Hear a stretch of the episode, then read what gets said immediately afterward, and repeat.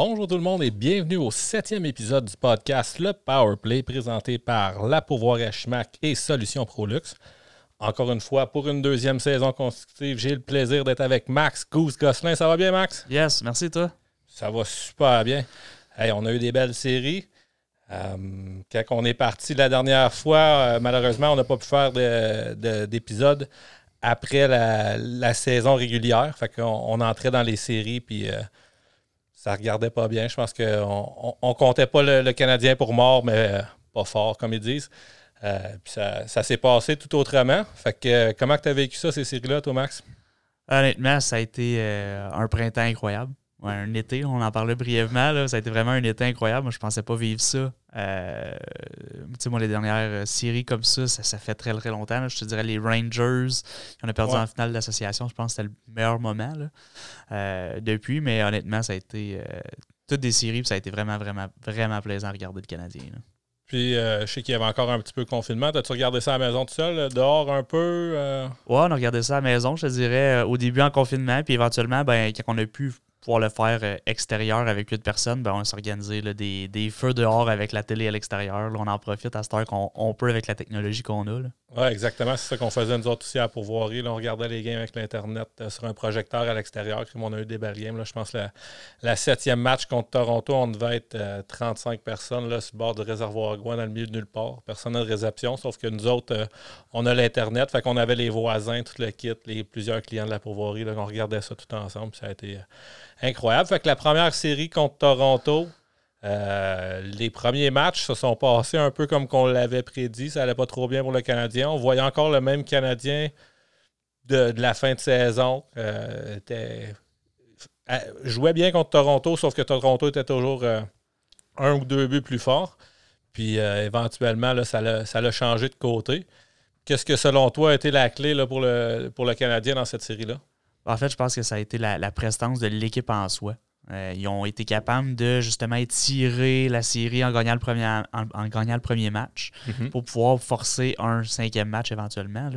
Euh, puis après ça, ben, on a vu la blessure à Tavares qui a comme switché le Canadien puis que ça l'a donné un, deuxième souffle si on veut. Puis après ça, ben, on, a flirté avec ça. On a eu Carey Price qui a fait des, des moments incroyables. On a marqué des buts. Fait que on dirait que tout s'est enchaîné là, pour, pour, bien rentrer pour le Canadien.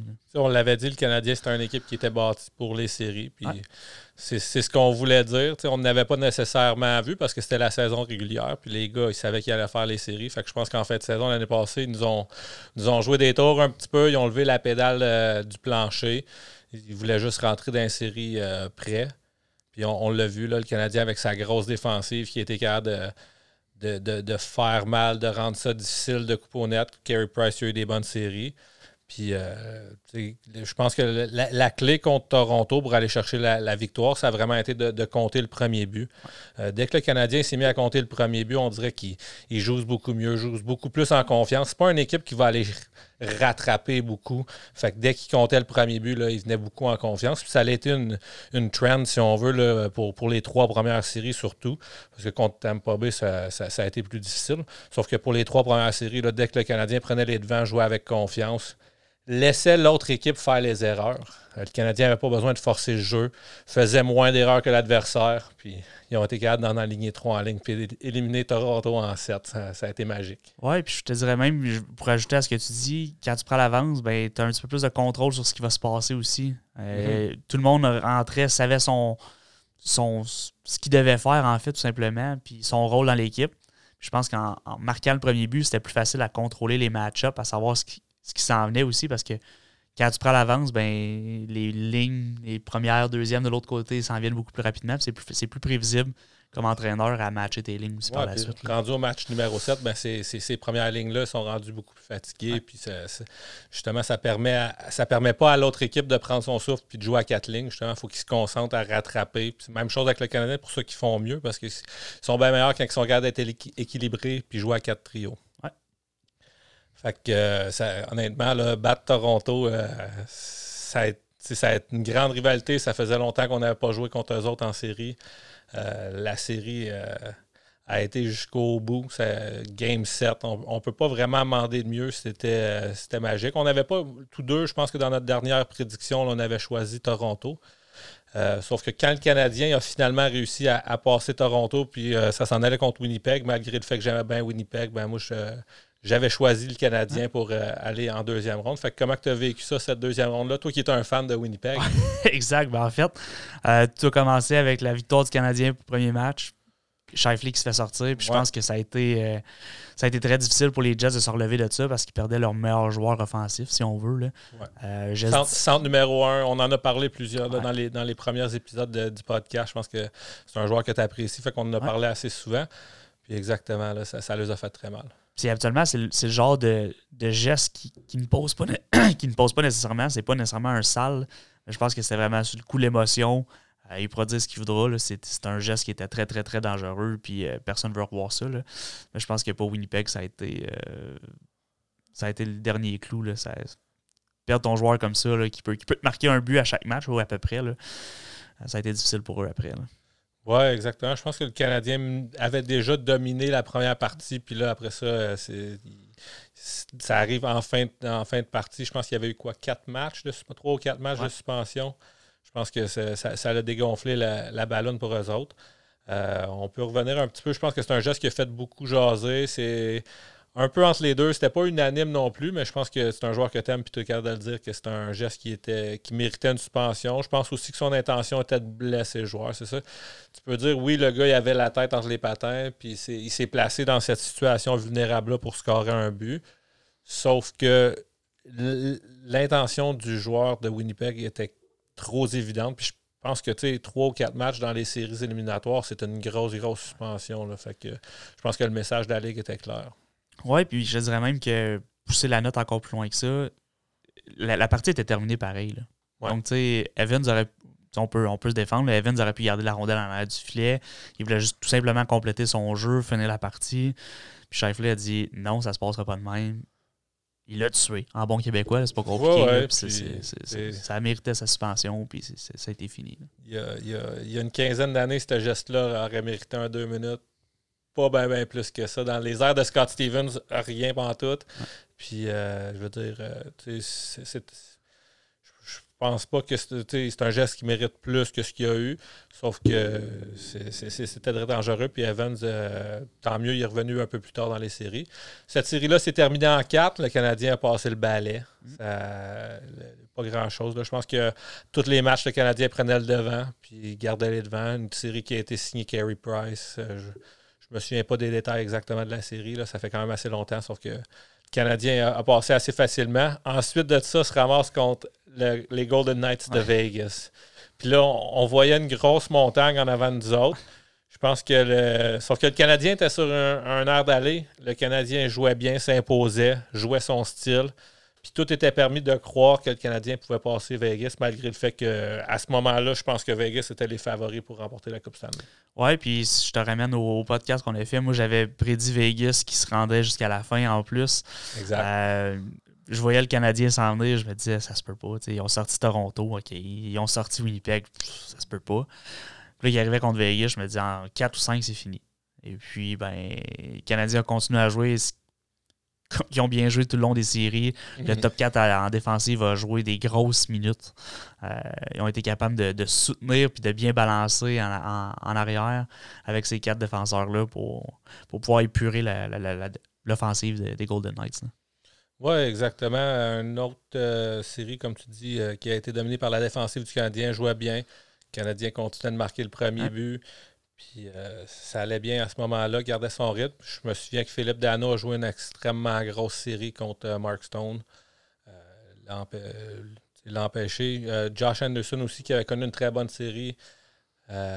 Gallagher, qui, malgré le fait qu'il n'y avait pas au niveau du pointage, c'était c'était frotté à Alex Pretangelo toute la série, qui est, qui est sans doute euh, un des meilleurs défenseurs de la ligue, puis le, leader chez Vegas. Puis je pense qu'il un, un, gros travail de Gallagher qui n'a pas été remarqué dans cette série-là. Oui, puis ça a été justement le duo. Hein. On a parlé, là, Dano a connu une bonne série, mais je pense que les deux se motivaient. ils ont perdu Tatar en, cours de route, puis ils ont comme continué comme s'il n'y avait rien été, eux autres. Là, puis leur, leur, travail était prédéfini depuis le début des séries. C'est vous devez arrêter la première ligne de l'autre côté.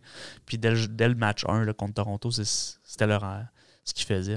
Oui, ils l'ont fait extrêmement bien dans les trois premières séries. Je veux dire, euh, ça, allait bien. Premièrement, euh, la ligne de Marner Matthews là, qui a été maîtrisée. Je pense que la, seule fois que j'ai fait des jokes sur Matthews, c'est là qu'il a scoré euh, dans, la série. J'étais en train d'envoyer des memes de Matthews qui scorait pas. Je pense que c'était match 3 ou 4, là, puis le Drette, là, il score. J'ai pas dit un mot sur Matthews de la série, puis il a été muselé jusqu'à la fin, heureusement. Euh, encore une fois, contre, euh, ils ont fait une grosse job contre Winnipeg, puis encore une fois contre, Mark Stone, qui tout avait prédit là, si Vegas gagnait, ça allait être lui. Puis je pense que Dano il a volé le show, puis il est allé chercher quelques millions supplémentaires dans, dans cette série-là, puis dans, ben, dans les séries en général. Euh, selon toi, est-ce qu'il y a une clé, le Canadien, ou ça, revient encore à la bonne vieille recette, le Canadien jouait son style? Puis, euh? Ouais, ben, je pense que le Canadien jouait son style. On a été chanceux. Tu sais, Fleury, une rondelle qui a comme été échappée en arrière du filon pour l'en dire. je suis sûr qu'il va s'en rappeler très très longtemps. Là. je pense que ça a été un, un point tournant dans la série aussi. Euh, marquer ce but-là, à peu près ça, ben, comme couper les jambes de Vegas. Euh, Marchesso, même dernièrement, il a dit Je suis encore convaincu que c'est pas la meilleure équipe qui a gagné. On peut, on peut en parler. Là, en, termes, si on les met sur papier, Vegas avait une meilleure équipe, mais euh, ça joue sur, sur la glace puis ça joue en sept matchs. Meilleur de quatre matchs. Le Canadien est, sorti. Ça, joue d'un petit bobo. Rendu en troisième ronde, là, Marchesso, c'est pas un gars qui va aller faire des excuses, mais tout le monde le sait. Là, rendu en troisième ronde, il n'y a pas personne qui est 100% en santé ça peut avoir eu une influence. C'est peut-être ça qu'il voulait dire. Là. Je pense pas qu'il essayait de faire des excuses. Mais non, euh, je, pense que je pense qu'il croit vraiment. Puis si tu refais la série dix fois, probablement que Vegas va la gagner au moins cinq fois. Fait que euh, je pense pas qu'il ait tort. mais encore une fois, cette fois-ci, c'est le Canadien qui avait un momentum qui, qui, encore une, équipe de série, c'est ça. Hein, quand tu prends un momentum, les arbitres laissent les joueurs jouer, laissent les gros joueurs lents euh, avec un petit peu plus de de facilité à accrocher, à, donner des, des doubles échecs. J'ai été difficile sur chez Weber l'année dernière, mais je pense que dans son dans les séries, euh, lui et le top 4 en général, ils ont été euh, très efficaces, très méchants à jouer contre. Euh, ils sont gros, puis justement, les arbitres les laissaient euh, marcher la ligne, si on peut dire. Oui, c'est un bon point que tu apportes parce que justement, ça a été euh, quelque chose qui, qui, va être modifié cette année. Vous l'avez peut-être déjà remarqué, mais au niveau des doubles échecs, les arbitres vont être beaucoup plus sévères. Ça a été une demande des directeurs généraux.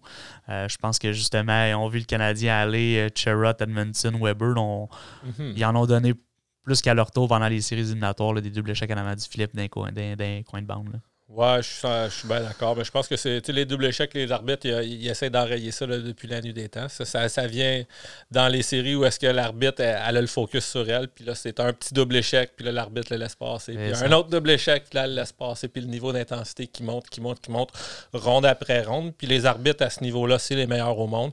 Ils veulent pas voler le spectacle. Ils se sont fait tellement reprocher de nos jours avec toutes les reprises, tout le kit, surtout rendu en finale de la Coupe Stanley. Ils veulent pas ils veulent vraiment pas que la Coupe Stanley soit euh, gagnée ou perdue à cause d'eux autres ou même un match. Fait font très attention. Puis au niveau de c'est ça, la, robustesse qui passe un petit peu plus en dessous du radar, les doubles échecs. Euh, je pense que les arbitres, euh, il y a une grosse pression qui est mise sur les arbitres. Ça, revient. Puis l'autre, il en redonne un. Puis où ce que dans, les, dans une saison, il ferait juste Ah, les deux, c'est ça. dans, dans, les séries, ils veulent faire attention, ils veulent vraiment pas avoir.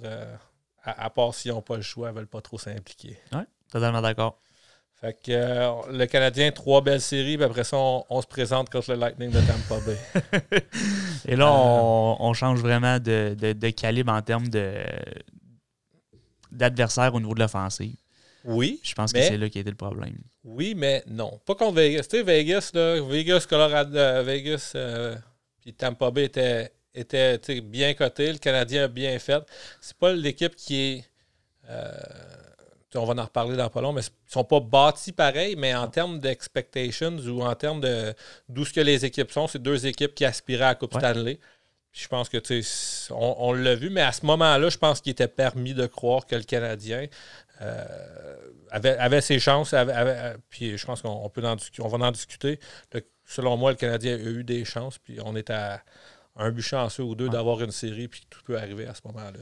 Oui, je suis d'accord. C'est juste que moi, je trouvais qu'au niveau de Tempo B, leur offensive est plus diversifiée. Exactement. Puis on a plus de chances de marquer sur toutes les lignes. Un peu ce que le Canadien avait l'avantage sur les autres adversaires parce que leur, leur première couvrait bien la première, puis après ça, ben, la deuxième était à peu près égale, mais notre troisième avait l'avantage. Ben là, la troisième ligne, le Lightning avait l'avantage du Canadien et de loin. Je pense que c'est là que ça s'est beaucoup joué parce qu'au niveau de la première ligne, je pense que Dano a quand, même fait un bon travail dans l'ensemble. Ouais, on, peut, on peut voir Braden Point qui était sur une lancée là, les trois premières séries a été, a été ralenti pratiquement rien, ben, pratiquement rien fait, honnêtement, dans la finale de la Coupe Stanley. Je ne sais pas s'il était blessé ou c'est vraiment Dano qui a fait un gros travail. Sauf que c'est l'autre ligne, là, euh, Tampa Bay, qui a vraiment deux très excellentes bonnes lignes qui, peuvent, qui pourraient être des premières lignes dans n'importe quelle autre équipe de la Ligue. exact. Euh, tu peux pas envoyer Dano jouer deux fois de suite. Il, ça, peut pas jouer 36 minutes par game. Exactement. Puis après ça, ben, tu embarques leur avantage numérique, puis pratiquement chaque avantage numérique, ben, il marquait le Tempo Bay dans cette série. Fait que ça a été. C'est là que ça s'est joué pour moi au niveau du talent brut, là, rendu en finale de la Coupe Stanley. Oui, mais tu sais, encore une fois, je, je faisais allusion dans, dans, l'introduction de, la finale, là, mais euh, le match numéro 2 a été dominé par le Canadien de Montréal. Euh, je pense que c'était quelque chose comme 40-20 au niveau des lancers. Euh, le Canadien dominait, avait besoin de la victoire, le savait, jouait très bien, jouait même mieux que le Lightning de Tampa Bay. Puis le Lightning de Tampa Bay, une équipe euh, expérimentée, est allé chercher un gros but en fin, fin, fin de deuxième période sur un plongeon. Là. Euh, je pense que c'est Coleman, je ne me souviens pas trop exactement.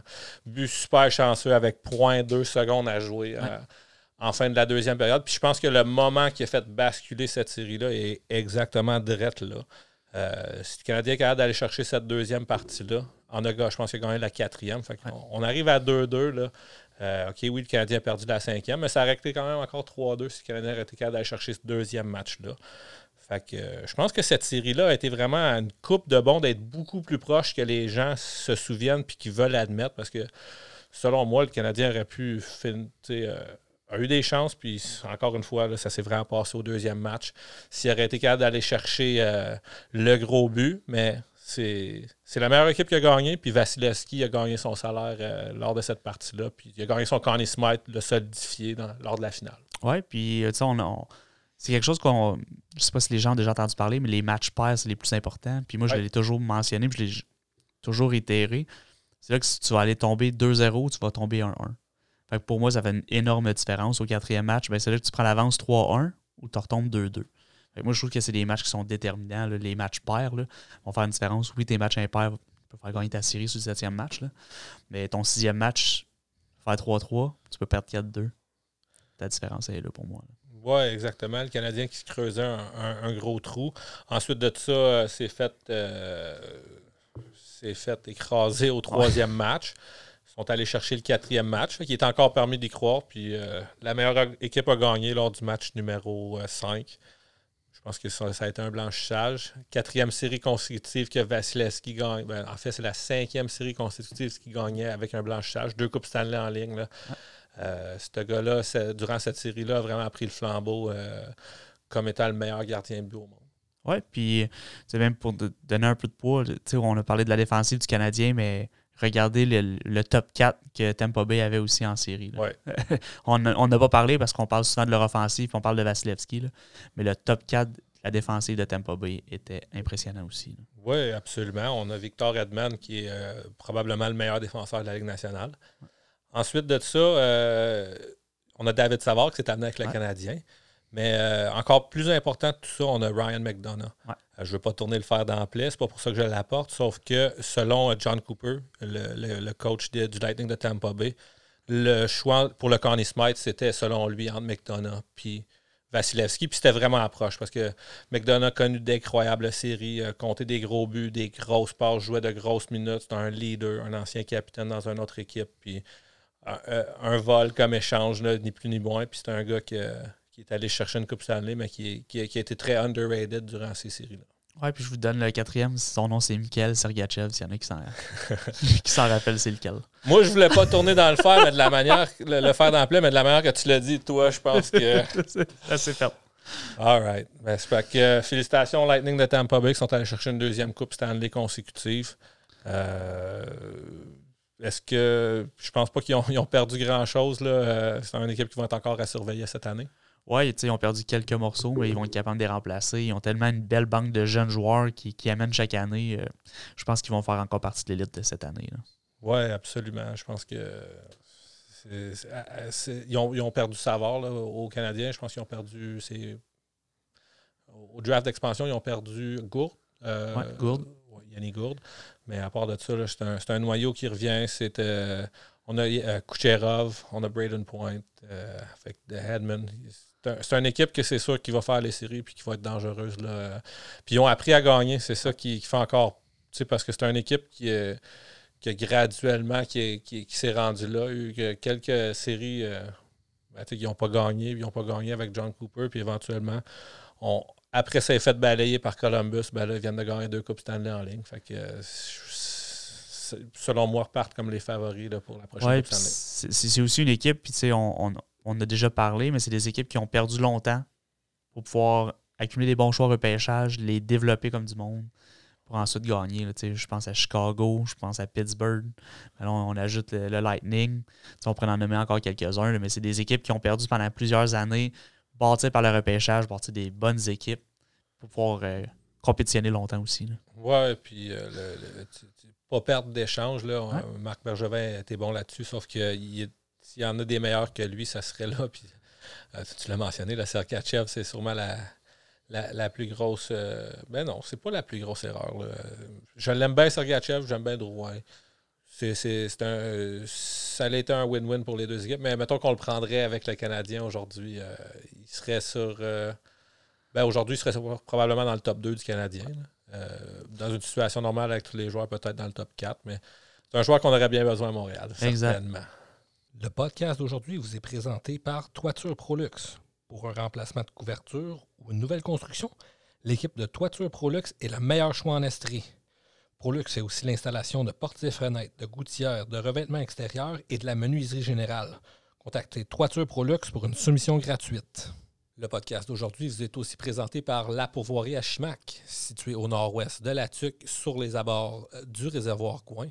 Euh, la Pourvoirie à Chimac, c'est mon entreprise. Ça ferait plaisir de vous accueillir pour un voyage en chalet ou en bateau maison pour un voyage de pêche ou juste pour le plaisir. C'est un super bel endroit dans le nord du Québec. Alors, si c'est quelque chose qui vous intéresse, regardez notre site web, la pourvoirie à Vous allez nous trouver sur Google.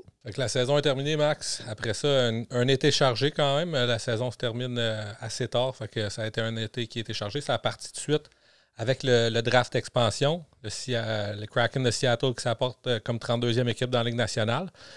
Alors, euh, ben, le Canadien, premièrement, euh, quand même une petite surprise, a perdu Kale Fleury, laissé Carey Price exposé, chez Weber exposé. comment tu as vécu ça, puis comment tu pensais que ça allait se dérouler selon toi? Deux choses. Chez Weber, je n'étais pas surpris dans le sens que on, son contrat, on a déjà parlé, c'est un contrat qui est, qui est, lourd, qui reste quelques années. Euh, on n'était pas au courant nécessairement de toutes ces blessures qui, qui ont sorti avec le temps. Mais il s'était assuré de le dire. Exact. Ça, ça a été la première étape. Pour Carey Price, surprenant. Honnêtement, je pensais pas qu'on allait l'exposer parce que ça a été, on l'a déjà dit Marc Bergevin va mourir avec Kerry Price dans son net. Et on finit par l'exposer. On parle de blessures qui pourraient durer un peu plus longtemps. Je pense que c'était un peu politique. Oui, euh, certainement. Mais euh, vraiment surpris. Euh, mais très, très content que Kerry Price fait encore partie du Canadien de Montréal. Est-ce que tu penses que c'était l'idée de Kerry Price?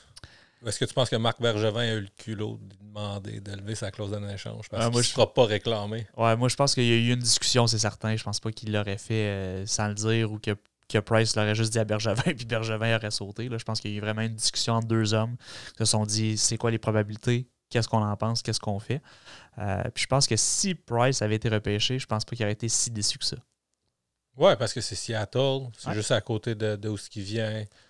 Euh, jouer à Montréal, c'est lourd, tout le monde le sait, c'est pas facile. C'est probablement plus facile de jouer dans 30 autres villes de la Ligue nationale. Peut-être qu'il y a juste Toronto qui serait comparable, mais à part ça, je pense que ça, ça n'aurait pas été la fin du monde. Puis je pense que. Ben, je pensais je, pensais pas qu'il allait le prendre, par exemple. Puis je pense que ça l'avait déjà été mentionné qu'un, il avait déjà choisi un de leurs gardiens de but. exact. Puis tu sais, si tu connais le gars un peu, puis tu sais qu'il va faire un offre à Grubauer, ça fait 2 plus 2, mais ça reste Carey Price. Puis ce qu'on a vu dans les séries, le gars, il est là. Il fallait vraiment que tu cherches que l'autre gars, il veut pas mettre 10 millions d'imbuts. Il y a plusieurs équipes qui ne veulent pas faire ça. Parce que sinon, on a vu, c'était deux goals à 10 millions en finale. Ouais. Fait que euh, je pense que ça, ça aurait été une possibilité. Là.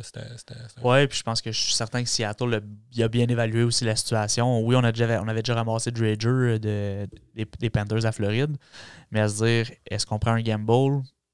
Je pense que c'est là que ça s'est questionné à savoir est-ce qu'il va être blessé trop longtemps, est-ce qu'on prend une chance, un pari sur un joueur qui peut-être qu'on verra pas avant la mi-saison, qui a peut-être d'autres problèmes qui vont revenir. Euh, je pense que c'était l'investissement qui n'était pas nécessairement prêt à faire. Ouais, c'est ça. C'est le, 10 millions. Puis euh, on, va, on, va, continuer avec Seattle. comment est-ce que tu vois leur équipe? Qu'est-ce qu'ils ont repêché? Qu'est-ce que tu vois de cette équipe-là? Premièrement, je pense qu'ils ont beaucoup moins de profondeur que ce que Vegas avait au, repêchage parce que les équipes étaient beaucoup plus prêtes à savoir comment protéger, comment signer leur contrat. Ils savaient ce qui s'en venait. Euh, donc, je pense que les équipes étaient beaucoup plus prêtes, attendaient le Seattle beaucoup plus fermement. Puis je pense aussi qu'il y a eu moins d'offres envers eux, dans le sens euh, prends tel joueur, je vais donner un tel joueur, ou prends pas tel, puis je te donne un choix de repêchage. Je pense que les équipes étaient beaucoup plus euh, prêtes puis conservatrices de dire regarde, c'est ce qui est disponible, prends ce que tu veux, je vais m'occuper avec le reste. Je, suis pas, mal d'accord avec ta vision des choses, puis c'est là que je m'en allais avec ça pour continuer sur Carey Price. Je pense pas que Vegas se sont bâtis une équipe pour faire les séries immédiatement. Je pense pas que Vegas se sont bâtis une équipe pour gagner immédiatement. S'il aurait voulu ça, euh, peut-être que là, il aurait ramassé Carey Price. Sauf que je pense que Vegas, c'est beaucoup plus construit une équipe sur le futur avec gros des gars qui, vont pouvoir jouer dans la Ligue nationale immédiatement. Sauf que des gars pour le futur, ils ont ramassé gros des gars qui ne joueront pas présentement, qui vont aller dans la Ligue américaine. Ils ont des gars que je connais même pas. Ben, c'est sûr qu'ils ont fait leur devoir, ils ne sont pas allés ramasser des pieds de céleri. Sauf que ça reste que c'est pas des gars qui sont établis dans la Ligue nationale comme qu'ils auraient pu faire. Je pense qu'on est allé chercher plus pour le futur vont probablement bâtir par le repêchage. Puis bien bâtir, on l'a mentionné tantôt. C'est comme ça qu'on gagne, euh, qu'on bâtit des gagnants de la Coupe Stanley. Puis c'est pas une mauvaise recette. Étant donné ce qui leur était offert, ben, je pense qu'ils ont, choisi cette route-là. Qu'est-ce que tu penses de, cette analyse-là? Ben, en fait, je, suis entièrement d'accord avec toi. Ils savaient qu'il y avait un haut choix au repêchage en plus là, directement cette année. Euh, je pense, par exemple, qu'il y avait peut-être la possibilité qu'il y ait plus d'échanges ou de signer des meilleurs joueurs agents libres chose qui est peut-être moins arrivée ou qui finalement qui n'est pas arrivée. Euh, peut-être que les joueurs ne voulaient pas y aller vu l'alignement aussi, c'est bien possible. Mais je pense qu'ils s'attendaient peut-être à plus. Mais euh, je suis vraiment d'accord avec toi que je pense qu'ils ont vraiment pensé pour le futur et non pour les deux, trois prochaines premières années. Heureusement pour le Kraken de Seattle, il rentre dans une division qui est quand même pas à, son top. Tu as les, les, trois équipes de la Californie. Tu as, Los Angeles qui pourrait peut-être euh, créer surprise cette année, sauf que les deux autres équipes sont vraiment en reconstruction. Euh, fait que ça leur laisse quand même une chance. Ils ne sont pas éliminés euh, en partant des séries. Vegas non plus, là, tout le monde voyait ça comme un mix un peu bizarre. Puis un moment donné, la, chimie à le pogné je pense, je pense pas qu'ils sont aussi bien équipés là, que Vegas l'était parce qu'avec Marc-André Fleury qui a connu des grosses premières saisons, quoique Grubauer, s'il peut continuer ses succès qu'il a eu avec le Colorado, pourrait créer des surprises, sauf que je suis pas sûr. Ça va être difficile pour eux autres cette année. Oui, puis je trouve que leur défensive est bien bâtie. Ils ont deux bons gardiens. Euh, mais je pense vraiment au niveau de l'attaque, je trouve qu'ils ont il manque de punch là, présentement. Oui, oui. Euh, c'est Jordan Eberle, Jonas Donskoy. C'est des joueurs qui, sont des bonnes deuxième lignes. Des joueurs de la nationale. Exactement. Excellente troisième ligne, mais là, qui vont devoir remplir des rôles beaucoup plus gros dans cette équipe. Euh, fait qu'on va leur souhaiter la, meilleure des chances. des William Carlson à Vegas, on ne s'attendait pas à ce qu'il fasse 71 points sa première saison. exactement. Euh, il peut toujours avoir des surprises aussi. Seattle, ils ont eu toute la saison dernière. Ça fait deux, deux ans au moins qu'il y a un groupe de management en place qui regarde les joueurs, qui. Fait que je pense qu'ils sont beaucoup plus. Euh, ils étaient les mieux placés pour prendre ces décisions-là. Ils connaissaient toutes les options. Puis je pense que c'est une équipe qui va se battre pour les séries. Je leur souhaite de, le faire. Puis Seattle, c'est un marché de hockey, puis c'est un marché de sport. Fait que je suis vraiment pas inquiet pour cette organisation-là. Très content qu'on ait une 32e équipe. Puis euh, éventuellement, ben là, ils pourront plus faire d'équipe, puis ils n'auront pas le choix. Mais il va falloir qu'ils en déménagent une à Québec. fait qu'après le repêchage d'expansion, on a eu euh, le repêchage comme tel. Euh, on va embarquer là-dedans tout de suite. Euh, c'est quelque chose, une science que j'aime bien regarder. Le Canadien s'est rendu très loin dans la série, fait qu'on n'a pas eu un choix très haut. Euh, sauf que au moins ça a valu la peine cette année comparativement à l'année dernière où on, on, a, on, a, passé une ronde éliminatoire pour, euh, pour perdre la chance d'avoir Alexis Lafrenière cette année. Ben, ça a valu la peine de finir en bas pour euh, avoir une chance de gagner la Coupe Stanley.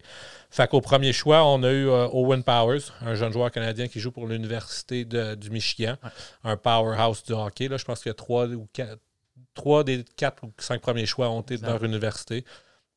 Ils retournent tous à l'université cette année. Ça va être, euh, ça va être le meilleur programme de, hockey euh, universitaire aux États-Unis, sans doute. Euh, le, jeune joueur qui a décidé de ne pas aller avec Buffalo cette année retourne à l'université. C'est une première pour les premiers choix depuis quand même assez longtemps. Comment tu vois ça? Ben, je pense que c'est un mélange de l'organisation versus le joueur avec l'équipe qui sait qui s'en vient. Mhm. Euh, je pense qu'il va aller chercher la maturité de plus. On l'a vu au championnat mondial. Je pense qu'il aurait été prêt pour jouer dans le national. Absolument. Mais je pense qu'il a vu ce que Rasmus Dallin a fait avec Buffalo. Ça a été plus difficile la première année. Je pense qu'il s'est dit on va aller chercher un peu plus de maturité. Buffalo, c'est difficile dernièrement. On en a parlé. Euh, je pense que c'est vraiment un mélange de, tout ça.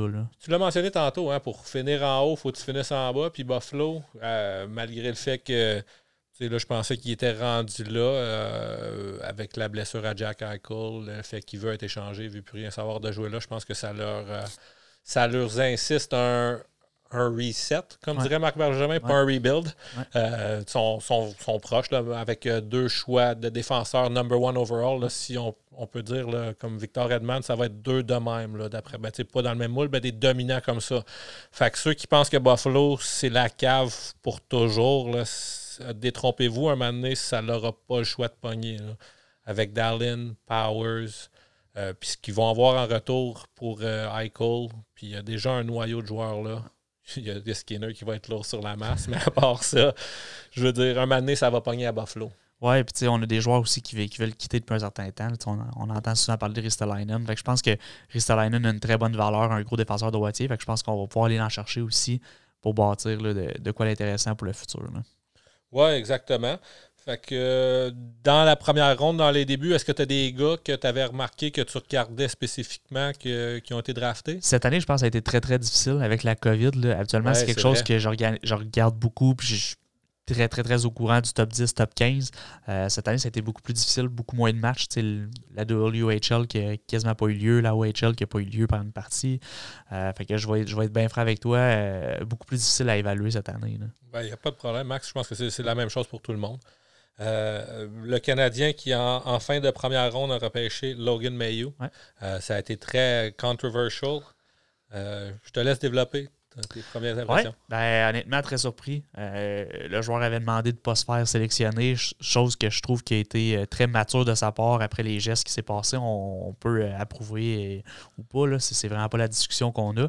Mais je pense que ça a été très mature de, faire le premier step, de dire non, je ne mérite pas de me faire drafter, ne me draftez pas. je vais attendre l'année prochaine, je veux prouver à tout le monde que je, que je suis sur la bonne direction. le Canadien a pris une chance. Je pense que c'est un, avoir été dans un temps normal puis que ces, incidents-là ne seraient pas arrivés, il aurait été repêché plus haut. On parlait peut-être aux entours du 20-25e rang, euh, peut-être même plus haut. Fait que je pense que c'est un beau potentiel si on met tout ça de côté. Pour le mm. joueur en soi, là, je pense que c'est un beau potentiel. Mm. Oui. Euh, on va commencer du début. Pour ceux-là qui n'ont pas trop suivi la saga, que je ne suis pas un expert, je pense qu'il a partagé avec ses coéquipiers la photo d'une jeune femme avec qui il a été euh, intime, si on veut dire. Euh, fait que c'est inacceptable. Le, gars s'est fait prendre, a été jugé là-bas. Il a demandé de ne de, pas être drafté. Est-ce que tu penses qu'une autre équipe l'aurait drafté plus loin, mettons, en deuxième ronde? Oui, définitivement. C'est à peu près certain. Puis je pense qu'il y a même des équipes qui, qui attendaient juste ça. Parce qu'ils avaient dit, tu sais, la première ronde, c'est un, un, show pour la Ligue nationale. C'est, à partir de la deuxième ronde, ben, on, vient à la table, on donne ça, puis c'est, ça se fait plus low profile. Euh, fait que moi, je suis certain qu'il aurait été sorti début de deuxième ronde, c'est certain. Est-ce que ça aurait été beaucoup moins pire si le Canadien l'aurait repêché en deuxième ronde? Oui, moins pire. C'est sûr qu'on aurait entendu parler parce que c'est Montréal. Parce que c'est Montréal. C'est exactement. Ça, ça, fait plus gros, c'est sûr. Euh, mais je pense que c'est une euh, belle preuve du Canadien de la conscience, par exemple, avec ce qu'ils ont décidé de faire, là, avec euh, les étapes là, pour enseigner aux jeunes tout ce qui va ce qui, vient avec ça, les conséquences. c'est un, crime qui mérite une punition à vie. je pense exact. puis comme on l'a dit, il allait jouer dans la Ligue nationale, il allait se faire repêcher cette année. Puis, est-ce que Marc Bergevin a choisi le meilleur joueur disponible? C'est possiblement ce qui s'est dit sur sa liste. Ça devait être lui qui était plus haut. Parce que toi, tu as dit 20, 25. Moi, j'ai vu autour de 15. C'était en milieu de saison. Puis après ça. tout le monde savait que ça s'en venait. Fait que c'est sûr qu'il y a des gringolés dans les classements. Je pense que c'est un, un, gars qui a un, bon potentiel. De, je pense que le Canadien a repêché le meilleur joueur disponible. C'est vraiment ça qu'ils se sont dit. Le reste, on laisse. C'était pas leur département, dans le fond. Non. Le, le PR, c'est pas leur département. Les autres, ils ont choisi le meilleur joueur disponible. On va travailler puis on verra ce qui va sortir après. Exactement. Fait que le, Canadien, pour s'excuser, le lendemain, est allé choisir plusieurs joueurs québécois pour apaiser euh, les journalistes et les, euh, les, gens qui n'étaient pas contents. Euh, je connais pas tous les noms, j'ai pas tout fait les devoirs, mais je sais que le Canadien a repêché Joshua Roy du, Phoenix de Sherbrooke, qui a connu un bon camp. c'est pour ça que je voulais mentionner son nom. C'est un joueur que tu as vu évoluer un petit peu? Oui, je l'ai vu un petit peu euh, par le passé, étant donné que c'est un joueur de Sherbrooke. Euh, c'est un gars qui a un très très beau potentiel offensif. puis on le traitait souvent de lâche, qui s'est sorti des médias, puis il a perdu 20 livres dernièrement. OK. fait qu'il est arrivé très, très, très en forme, connu un excellent camp des recrues j'ai la chance de faire un peu de télétravail, donc euh, regarder les, matchs blancs, rouges là, à, la maison au travers. Euh, c'est un gars qui a un potentiel incroyable, une vision incroyable euh, en termes de talent. Fait si vous avez la chance à Sherbrooke d'aller voir le Phoenix, vous allez pouvoir le regarder sur la glace, vous allez remarquer la différence de talent avec les autres joueurs. Oui, c'est exactement. Je voulais, t'en jaser un peu. C'est quelque chose que j'ai l'intention, justement, même avant de savoir. Je ne savais même pas que c'était un joueur du Phoenix. Puis là, il a, bien fait au camp. Je pense qu'il y a trois buts dans les, dans les matchs qu'il a participé. Il a été coupé quand même. Je trouve ça ben, pas bizarre, mais c'était déjà prévu. Là, un joueur d'âge junior va retourner à son équipe. Sauf que ça doit être difficile. Premier match, score un but. Deuxième match, score deux buts. Euh, coupé instantanément. Ben, c'est ça les pros. Puis... Ouais, puis je pense que c'est des discussions qu'il y avait déjà eu avant même avec l'organisation, avec le, développement. C'est regarde, on te donne un, match, tu as connu un excellent cas des recrues, merci, viens avec nous, on te donne un match, mais tu sais, ça faut te retourner à ton équipe. Le junior majeur commence tout prochainement. Ils ont joué leur dernier match euh, hors concours en fin de semaine. Excellent. Fait que c'est-tu quelque chose que tu vas voir souvent, le Phoenix? C'est quelque chose que j'aimerais aller voir plus souvent. C'est sûr, l'année passée, on n'avait pas le droit. exact, c'était plus difficile, mais c'est quelque chose qu'habituellement j'essaie d'aller voir là, à l'occasion. C'est une belle activité familiale qui coûte pas trop cher en plus. Là. Bon, ben parfait, Max. Je vais t'inviter assez régulièrement. Moi aussi, je vais essayer d'aller voir ça le plus souvent possible. Euh, ce que je faisais pas, j'y allais peut-être une fois ou deux par année, mais là, je vais essayer dès que je vais avoir rien à faire. J'essaie euh, d'être présent le plus possible dans les arénas, regarder le plus de hockey possible, connaître le plus de joueurs. Fait que c'est sûr que je, je, vais essayer de me ramasser là le plus souvent possible. Euh, fait que je pense que ça fait pas mal le tour. Est-ce que tu as d'autres joueurs euh, que le Canadien a repêchés qui ont retenu ton attention? Non, ben, comme j'ai dit, ça a tellement été une année qui était difficile euh, au niveau du de voir les joueurs en soi. on a eu le championnat mondial junior, mais le Canadien repêchait tellement loin. c'est des joueurs qu'on connaît un petit peu moins. Oui, exactement. Fait que ça, c'est mal tout pour le repêchage. Ensuite, après le repêchage, ben, c'est la, période, ça s'est tout déboulé là, boum, assez rapidement. En dedans de deux semaines, je pense qu'on est rendu à la période des joueurs autonomes. Euh, puis la première chose qui sort la journée des joueurs autonomes, je m'en souviens, c'est que le Canadien a perdu les services de Philippe Dano pour Los Angeles pour 30 euh, millions pour 5 ans, 6 millions par année. Euh, tes impressions là-dessus, je pense que le Canadien ne pouvait pas le garder à ce prix-là. On lui fait de bonne chance. C'est ça, exact. Mais je pense qu'on avait déjà discuté à ce salaire-là qu'on n'était pas prêt à, y aller. Toi comme moi, puis je pense que Marc Bergevin, c'était son plan. Il y avait ça à dépenser pour, pour tel joueur de centre. Pour Puis euh, il a signé à Los Angeles, puis je pense qu'il va être très, très content là-bas. Là. Ouais, je pense qu'il va être content, sauf que le stock de Dano a définitivement monté lors des séries éliminatoires. Exact. A prouvé que c'est un gars, euh, le, genre de gars que tu as besoin pour, euh, pour, pour gagner. gagner 5 millions avant les séries, là, on dit OK, c'est un peu trop, peut-être 4,5. Sauf qu'avec les séries qu'il y a eu, est-ce qu'on aurait été prêt à remonter dans le 5, 5.5? Avoir su que Kéké partait, on l'aurait payé 6, je suis pas mal sûr. Euh, sauf que je pense qu'on va lui souhaiter le meilleur des chances à, Los Angeles. Euh, des commentaires qui sont sortis de la part de Philippe Dano qui s'en allait là pour avoir un rôle plus offensif. Euh, suis pas sûr qu'il a regardé la ligne de centre avant de signer là, un peu comme Keke. Je suis pas sûr qu'il a regardé la ligne de centre avant de signer là parce qu'on a Quentin Byfield, on a Andy Kopitar, on a quelques bons joueurs de centre à Los Angeles. aussi. Je pense qu'il va se retrouver dans le même genre de spot, un, centre de troisième ligne de luxe, deuxième ligne, quatre est un peu mal pris.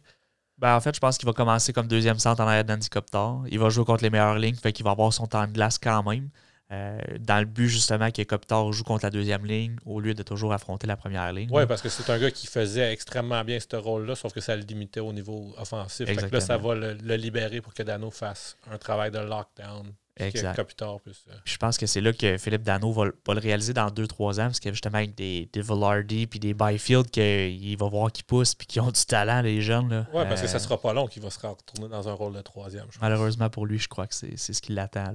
deuxième au, total, Quentin Byfield, c'est sûr que c'est un gros gars qui, qui, a besoin de se développer, sauf que d'après moi, ça ne sera pas jusqu'à 24 ans dans la Ligue américaine. Non.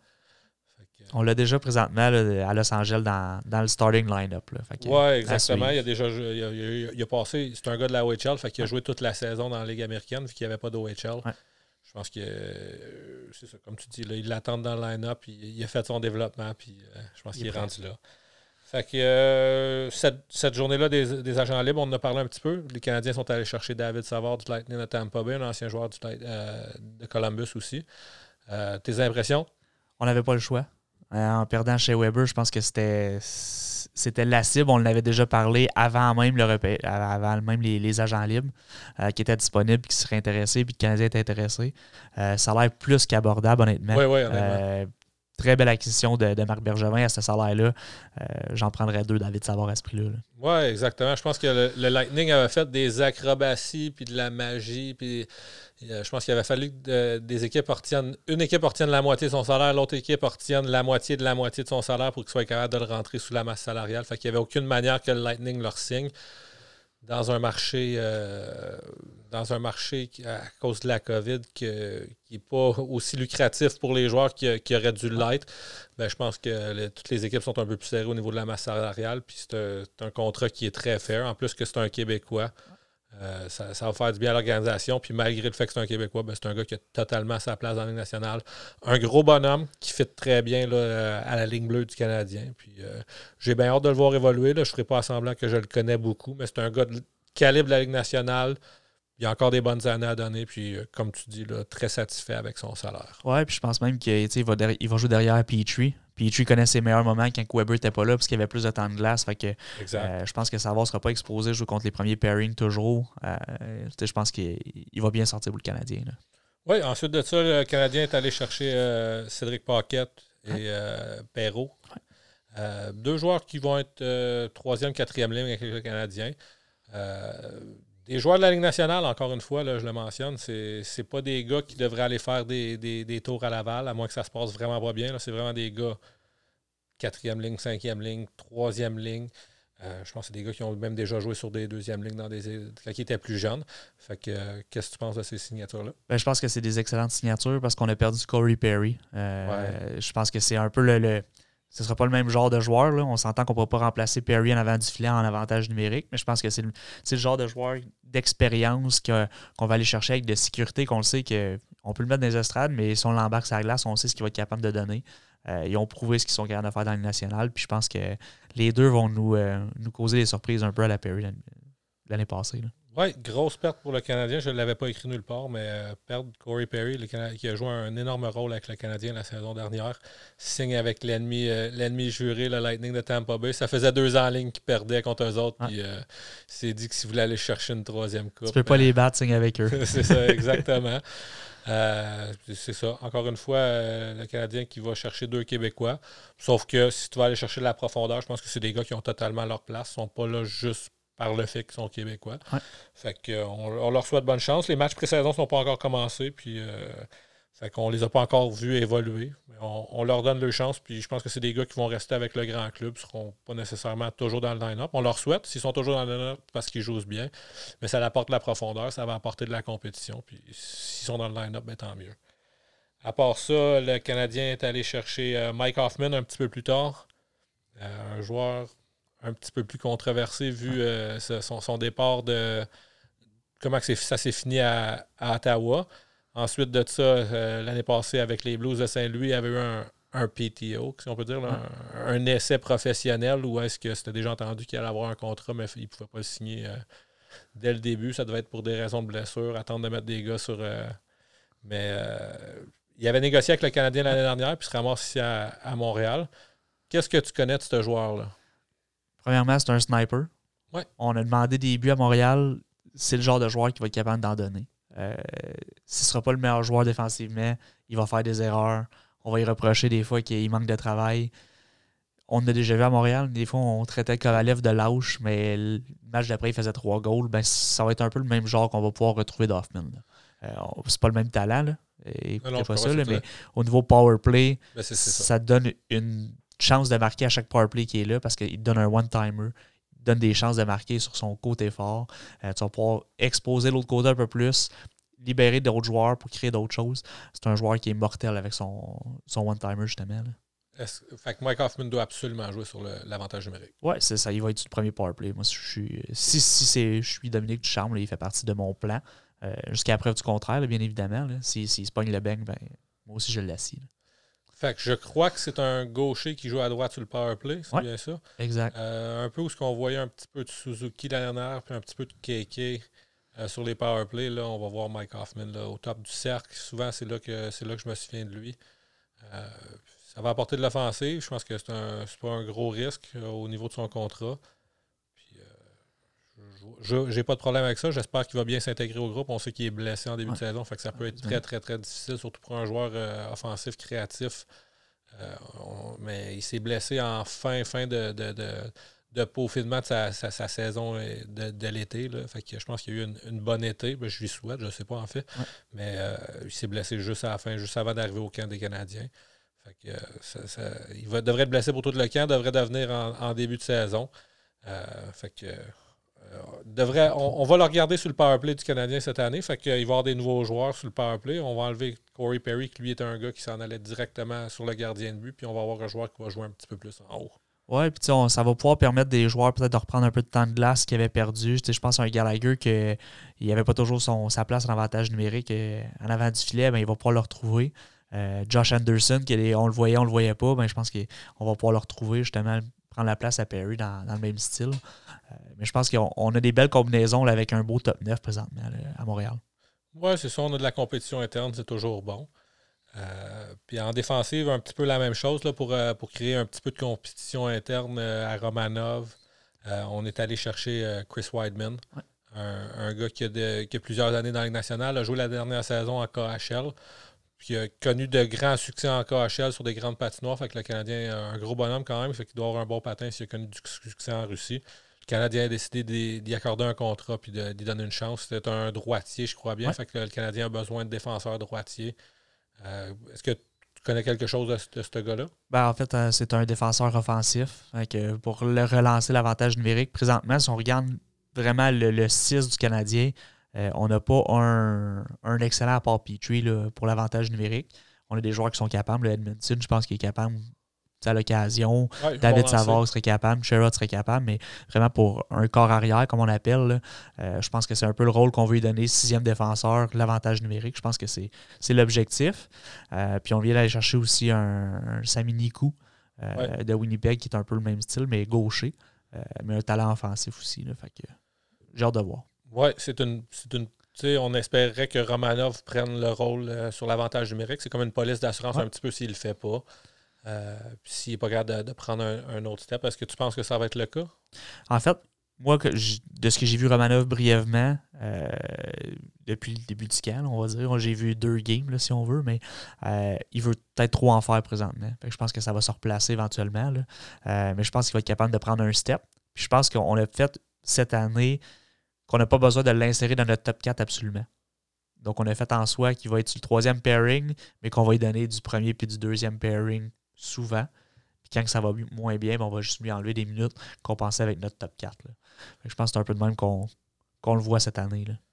Oui, on revient sur, euh, sur Romanov. Ça, on a tombé sur le sujet. Il n'a pas joué des séries. Ouais. Est-ce que tu as une théorie? Est-ce que tu as des. En fait, je pense qu'on est allé avec vraiment l'expérience, puis euh, essayer de contenir le plus possible, tandis que Romanov va peut-être essayer d'en faire un peu plus, donner une mise en échec, se sortir du jeu à l'occasion. Eh ben, un gars comme Brett Kulak, mais c'est pas son objectif, c'est d'être beaucoup plus défensif, contenir. Puis je pense que c'est ça rentrait plus dans le moule que ce que le Canadien voulait faire là, en Syrie. Fait qu'il n'y a pas de théorie du complot, il n'y a pas rien de ça. C'est vraiment au niveau euh, qu'on voulait des vétérans. Là, pas, il a fait une erreur, il a dit une mauvaise chose. C'est possible. il y en a eu des rumeurs. Oui, exact, c'est possible. Mais moi, je pense que de l'extérieur, à regarder ce qui se passait, le Canadien a pris la bonne décision, rendu en finale de la Coupe Stanley. Mhm. On, est qui pour s'ostiner pour ça? Oui, exactement. non, mais tu as absolument raison. Sauf que ça, demeure que c'est un gars qui était dans le line-up toute la saison passée. Puis là, dès que les séries sont arrivées, il n'a pas joué du tout. Là, fait que, on se posait la question. Euh, le Canadien a aussi perdu Thomas Tatar. Je pense que dans, les séries, euh, le groupe d'entraîneurs avait totalement perdu confiance en ce joueur-là. C'est un petit peu ce qu'on avait mentionné. C'est vraiment un joueur euh, de, saison régulière qui, est capable d'aller chercher beaucoup de points en saison régulière, sauf qu'aussitôt que les séries arrivent, ce n'était pas la première fois disparaît. Je pense que c'est un petit peu la raison que Vegas avait voulu s'en départir aussi. Si je me souviens bien, lors de leur run en série, ils n'avaient pas joué non plus. Même principe, hein, c'est un, joueur un petit peu plus petit gabarit. Euh, qui est rendu en série, tu n'as plus autant de place, tu peux pas en faire autant parce que tu te fais retenir, tu te fais frapper beaucoup plus. Ben, c'est des joueurs qui disparaissent malheureusement. mais euh, écoute, je lui souhaite une bonne chance au New Jersey. Euh, il a servi, euh, il fait de très bons services aux Canadiens. Malheureusement, il faisait déjà plus partie des plans rendus en série. Là, fait que c'est pas une surprise qui est, qui est quitté. Ouais, non, du tout. Puis je pense qu'il est très bon fit au New Jersey, une équipe qui a besoin de tout, qui va tout avoir besoin des points qu'ils veulent, qu'ils peuvent prendre pour se rendre en série, qui, qui feront probablement pas les séries, là, mais je pense que c'est un fit parfait pour Terence Tatar, dans le fond. Il sait déjà qu'il à fin avril, c'est fini. fait que je pense que c'est un fit parfait. Eux autres, ils recherchaient des buts, un gars pour remplir le, cap salarial quand même, qui, euh, peut totalement jouer dans, la série, dans, la saison. Sauf que comme quand je comme tu le mentionnais, quand ça vient plus serré, c'est un joueur un peu plus S-Ouest, un joueur de spectaculaire, sauf que dans les séries, il n'y a pas de joueur, il n'y a pas d'espace, il n'y a pas de joueur que tu vas être capable de déjouer facilement. Tu vas te faire slasher. C'est vraiment pas son style de jeu. Fait que je pense que le Canadien ne pouvait pas leur signer. Puis on l'a vu dans les séries, il n'avait pas besoin. Fait que avait le, le laisser partir. Bon, mais ça fait pas mal le tour pour les agents libres, Max. Euh, sauf que les agents libres, c'est une chose. On a eu les agents libres avec restriction. Il y a KK. Euh, on a eu une offre hostile de la part euh, des Hurricanes de la Caroline. un an, 6,1 millions. Ton opinion? ben moi, je J'en ai déjà parlé, j'en avais parlé à mes chums. J'ai oui, dit... Euh, je veux juste interrompre. On ne s'est pas parlé beaucoup cet été, sauf que c'est une des choses qu'on s'est parlé. J'ai pris la peine d'en discuter avec toi parce que c'était un sujet, euh, c'était serré, je pense. Oui, ben en fait, puis le, comment je te l'ai mentionné, c'est si on a un plan pour le remplacer, je suis prêt à le laisser aller. Parce que 6 points, je trouvais ça trop dispendieux. Euh, puis là, on venait de perdre Philippe Dano. Donc là, je me disais, si tu perds Philippe Dano puis tu perds Kotkaniemi pour absolument rien, à part des choix au repêchage, bien évidemment, euh, il manque de quoi au centre. Je trouve qu'encore, il manque encore mhm. possiblement quelque chose au centre à Montréal présentement. Mais quand j'ai vu qu'il partait, je me disais, bon, Marc Bergevin a déjà un plan en place. Puis on avait déjà les rumeurs que ce serait Christian Dvorak qui s'en venait. Oui, ils ont eu une semaine pour, pour tout pour finir ça. Puis un coup qu'ils ne l'ont pas matché à 5 heures, je pense qu'à 5 h et 5, c'était réglé. La transaction était réglée. Puis tu sais, au final, on a eu Christian Dvorak pour Yesperi Kotkaniemi, qui coûte moins cher puis qui a une deuxième année à son contrat. moi, ben, je pense qu'il y a quatre années à son contrat, là, un contrat très abordable. Je pense que c'est 4 millions par saison. Oui, je pense que c'est 4,5. Là. Euh, mais c'est ça, il y, a des, il y, a des années supplémentaires au contrat. Puis hmm. que ça prenait ça à Montréal, dans le fond, là, parce qu'il fallait couvrir l'espace au centre. On a Suzuki qui reste un an à son contrat, qui est avec compensation. Donc, j'espère qu'on va le signer rapidement. Euh, mais Yaspiri Kotkaniemi, avec ce qu'il nous avait démontré, 6,1 millions, je trouvais ça trop dispendieux euh, pour le signer un an. Euh, ça l'implique aussi que si tu ne le re pas dans cette année-là de contrat, ton offre qualificative doit être équivalent de 6,1 millions. Qui pour moi ne faisait pas de sens. Oui, la seule porte de sortie, c'est d'allonger le contrat pour ne pas être obligé de le qualifier. Exact. Euh, sauf que le, ça n'a pas été l'option que le Canadien a choisie. Je suis sorti la, journée euh, de la décision, je me suis mouillé, j'ai pris la peine. moi, j'ai dit que le Canadien devait garder Yasperi Kotkaniemi. Euh, quitte à le surpayer une petite affaire, le Canadien ne pouvait pas se permettre de laisser partir ce genre de talent-là, surtout sur une ligne de centre qui est, qui, qui, est mince, si on peut dire, avec la, perte de Dano. selon moi, le, je, croyais à ce moment-là, parce que j'ai changé d'idée depuis. Euh, tout le monde a le droit de changer d'idée. euh, ensuite, quand on voit les développements, euh, moi, je prenais une décision avec les informations que j'avais. Puis Marc Bergevin, ben, lui, il avait toutes les informations. Puis je pense que je suis, satisfait avec l'acquisition de, de Christian Dvorak. Le, je pense que c'est un consensus. Là. On se dit qu'aujourd'hui, le Canadien a une meilleure équipe qu'il l'avait s'il aurait accepté de garder Kotkaniemi. Sauf que moi, je crois que c'est un joueur, tu sais, c'est le upside. C'est un certain, euh, un certain talent. est-ce que Kankanemi va être capable de se développer dans un joueur qui va être capable de faire 65, 70, 80 points dans une saison? Je pense que des joueurs qui ont ce potentiel-là dans notre alignement, on n'en avait pas beaucoup. Fait trouvais que malgré le fait qu'on surpayait une petite affaire, ben j'aurais, j'aurais pris une autre année ou deux de regarder où ce qui s'en allait parce que c'est un joueur qui vient juste d'avoir 21 ans avec énormément de talent. Puis moi, je pense que c'est un gars qui va jouer dans la nationale pour encore les 10-15 prochaines années. Puis cet échange-là, si on la regarde à court terme, le Canadien, l'échange, le, le, le, rodéo d'échange, puis d'échange, puis de whatever, mais on va juste pouvoir voir dans plusieurs années là, qui, a gagné euh, cet échange-là. Oui, exact. je suis totalement d'accord dans le sens qu'à court terme, je pense que le Canadien a l'avantage. À long terme, ben, on, va voir parce qu'on ne ssait pas si Devorak va signer à Montréal. Est-ce que Kanemi va se développer beaucoup plus? Euh, parce que présentement, euh, Devorak, c'est pas un joueur qui fait 80 points. Non, du tout. C'est un beau luxe pour le Canadien, par exemple, parce qu'il va être un, il va en donner plus que ce que Dano donnait offensivement. Euh, puis il va en donner plus que ce que Jesperi Kotkanemi donnait aussi. Défensivement. Défensivement. même peut-être offensivement. offensivement aussi. à court terme, là, on s'entend. Mais défensivement, définitivement. Exact. Kotkanemi, c'est même pas proche. C'est un joueur qui est très complet. Exact. C'est juste que là, on fait une hiérarchie un petit peu différente. C'est qu'on place Devorak à la place de Dano. Et là, on prend Evans qui remplace un peu Kotkanemi pour la troisième ligne. Mm En grosso modo, c'est un peu ce qu'on regarde. Puis ben là, on a une une bagarre au, poste de quatrième centre, le Paquette, Perrault, euh, Payling euh, et ainsi de suite. Là. Avec la blessure de chez Weber, est-ce que tu penses que le Canadien va être une équipe de plafond salarial cette année? Est-ce que tu penses qu'ils vont dépenser jusqu'au cap ou est-ce que tu penses qu'il y aurait eu de l'espace justement pour se payer un million ou deux de trop pour espérer Kotkaniemi pour pouvoir garder le talent? Parce que je pense que si s'ils vont pas jusqu'au cap, peut-être qu'ils auraient pu justement se permettre, parce que 2 millions pour le Canadien, whatever, c'est pas ça qui va les casser. C'est vraiment juste le fait que c'est l'espace sur la masse salariale. Euh, je pense que le Canadien va avoir de l'espace parce qu'on on parle de Byron qui est blessé jusqu'au mois de janvier, qui c'est un 3,4 mhm. millions. Euh, on retire Weber, euh, Tatar qui n'est plus là, Dano qui n'est plus là. Euh, bien évidemment, donner des augmentations à Gallagher et à Petrie. Par contre, là, on doit prendre ça en considération.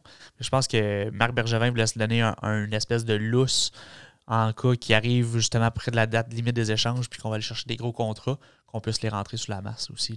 Oui, absolument. Mais je pense que le Canadien est dans une fenêtre où ce qui. c'est, là, après une finale de la Coupe Stanley, on, regarde d'aller loin encore dans les séries. Je pense que le Canadien se doit de dépenser tout l'argent qui va être disponible. Euh, euh, ça peut être un bien pour un mal. On dit qu'on perd chez Weber, on perd Barron. Ça commence à ressembler à l'histoire du Lightning de Tampa Bay l'année dernière. Euh, je, sais que la situation de, Weber peut être un petit peu plus critique que celle-là que Kucherov pouvait l'être, mais si jamais il pourrait revenir en santé pour les séries éliminatoires, ben là, on, va littéralement être capable de jouer autour de 95-100 millions sur la masse salariale dans les séries. Fait que, est-ce que ça peut être l'avenue que le Canadien pourrait emprunter? C'est possible. Par contre, je pense pas que Weber pourrait revenir comme que Kucherov est revenu. Dans le sens que Weber est beaucoup plus loin dans sa carrière, beaucoup plus difficile, ça y prend beaucoup plus de temps pour retrouver le rythme. Surtout pour un défenseur qu'un gars comme Kucherov qui est beaucoup plus jeune, beaucoup plus athlétique, beaucoup plus prêt. Puis je pense que Kucherov, euh, avoir été en saison, je pense qu'il aurait pu revenir un mois et demi avant la fin de la saison. C'est vraiment au niveau de la masse salariale qu'il était poussé à attendre le plus longtemps possible jusqu'aux séries éliminatoires. Mais il est arrivé, puis je pense que son premier match, il a trois points. c'est un game changer, Kucherov. Puis je pense que Weber n'est plus dans son, dans son prime comme Kucherov l'est présentement. Oui, mais encore une fois, si le Canadien veut faire une run en série, va devoir se loader avec tout l'espace qui est disponible parce que Weber ne sera pas sur la masse salariale. Byron une bonne partie de l'année. Peut-être même Carey Price là, en début de saison. Fait que le Canadien va avoir de l'argent à dépenser. Je pense que vu qu'ils ont décidé de ne pas garder Jesper Kotkaniemi, ben j'espère vraiment qu'ils vont dépenser tout l'argent au total pour, pour que ça vaille la peine de ne pas avoir surdépensé. Sauf que, comme on disait, là, le Marc Berchemin avait un plan en, place. J'aurais préféré si le Canadien aurait eu Kotkaniemi et Dvorak, les deux dans le line-up, là, on aurait fait OK, là, on a un très bon gars pour remplacer Dano, puis on a encore le upside de Kotkaniemi qui, qui peut à 21 ans, encore une fois, se développer dans un très bon joueur. Oui, totalement. Puis on n'aurait pas cette discussion-là de savoir c'est qui nos troisième, quatrième centre. Est-ce qu'ils vont faire le job? Est-ce qu'ils vont être assez? Ça va être suffisant? Et, ainsi de suite. Oui, parce que je pense que c'est. Kéké, euh, malgré le fait qu'il ait été laissé de côté euh, vers la fin des séries, totalement aurait pu être dans les trois premiers centres du Canadien. Euh, on en parlait un petit peu tantôt. il, se retrouve avec la Caroline. Ils ont parlé de le mettre à l'aile en partant. Fait que je pense qu'il est peut-être content d'avoir assuré un, gros sac d'argent, sauf que là, ça va devenir plus difficile au niveau du hockey. Puis euh, j'espère qu'il va avoir sa chance avec les Hurricanes de Caroline. Mais euh, où est-ce que tu le vois dans cette équipe-là? Est-ce que tu penses que c'est une bonne décision de sa part? Euh, ben, je pense que c'est une bonne décision de sa part parce qu'il va être beaucoup moins exposé qu'à Montréal au niveau médiatique. je pense qu'il va être bien camouflé avec l'offensive que les Hurricanes ont. Mais c'est sûr qu'il va jouer à l'aile. si on regarde les trois premiers centres, il n'y a pas sa place. il tombe inférieur à eux. Euh, il va jouer à l'aile, par contre.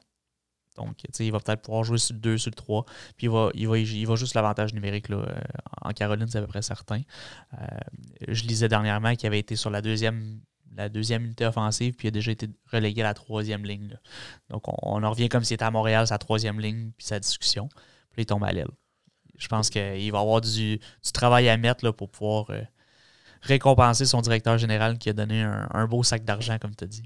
Est-ce que tu penses que les Hurricanes s'attendaient à ce que le Canadien le laisse aller? Euh, je pense qu'ils n'ont pas tout pensé.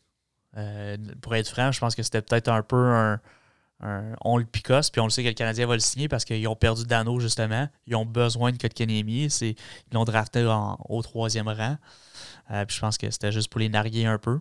Puis ben, ils se retrouvent à, payer un joueur qui ne mérite peut-être pas ce, montant d'argent-là à ce stade de sa carrière. Exactement. Je pense que Marc Bergevin euh, se mettait dans l'eau chaude euh, pour ses négociations futures avec euh, Nick Suzuki, entre autres, un autre centre qui est de loin supérieur à Yasperi Kotkaniemi. Fait que si tu donnais 6 à 6.1 à lui, Suzuki pouvait s'attendre à, plus, à, beaucoup plus, 7.5, 8, whatever. Là, maintenant que c'est pas le cas, ben, tu peux plus aller chercher autour de ce que si on est chanceux, là. de ce que Yesperi Kotkaniemi a, a, signé là, dans 6, 6.5, peut-être 7. Là. Puis on, va pouvoir avoir la, le luxe, si on veut, de le mettre comme ça, de le signer à, long terme. Moi, que je sais que Marc Bergevin aime beaucoup les, les, les, contre-ponts, comme on appelle. Mais je pense que ce serait justement de le temps de le dire, ben garde, on le signe pour plusieurs années, on se sécurise, on sait ce qu'il a été capable de nous amener. Il nous a, prouvé en série qu'il a été capable d'être dominant. Ben, il faut le donner là, parce qu'au niveau du centre, t'as pas le choix que ce soit ton premier centre pour les 5, 6, 7, 8 prochaines années. Là. Ouais. Que si on retourne la situation de bord, les Hurricanes viennent de, mettre ça dans leur organigramme euh, d'équipe. Là, tu as, un gars de quatrième, de troisième ligne euh, un ailier de troisième ligne qui fait 6 millions par saison, euh, c'est sûr que Chechnikov vient de signer, mais il y en a d'autres qui vont vouloir de l'argent un moment donné. Oui, puis ça va être un, beau euh, puzzle pour eux autres, un beau casse-tête, parce que c'est sûr que tout le monde se compare avec tout le monde. Hein. Oui. Puis en plus, tu es dans ton organisation, donc tu n'auras pas le choix de, de, défendre tes points puis expliquer pourquoi. Euh, de, ce qu'on lit comme rumeur, c'est qu'il y a déjà une entente avec euh, et l'organisation de signer 4 ans, 4 millions ou à peu près, là, euh, qui pourrait être juste officialisé, je pense, à partir de janvier. Là. je pense que c'est beaucoup plus raisonnable comme, comme contrat. C'était pour se sécuriser ça. Mais on, on a donné un choix de première et un choix de troisième ronde pour signer un joueur à 6,1 millions pour un an. C'est un, un, gamble, mais je pense qu'après ça, 4 pour 4 millions, je pense que c'est quand même raisonnable.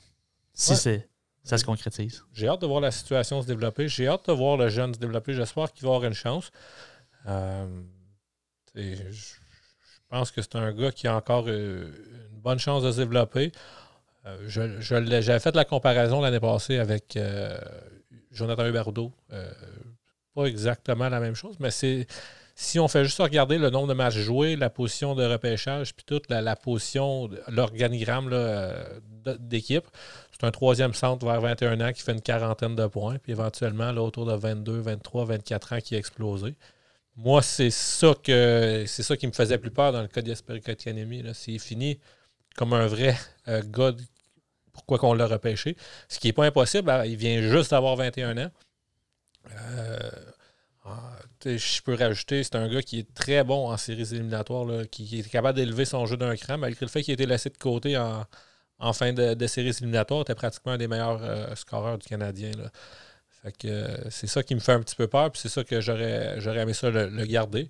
Sauf qu'on continue, on y va avec, avec d'autres nouveaux joueurs, puis juste le futur qui va pouvoir nous dire. On peut en parler autant qu'on veut aujourd'hui, mais c'est juste le futur qui va pouvoir nous dire c'est, ça va avoir été quoi la bonne décision.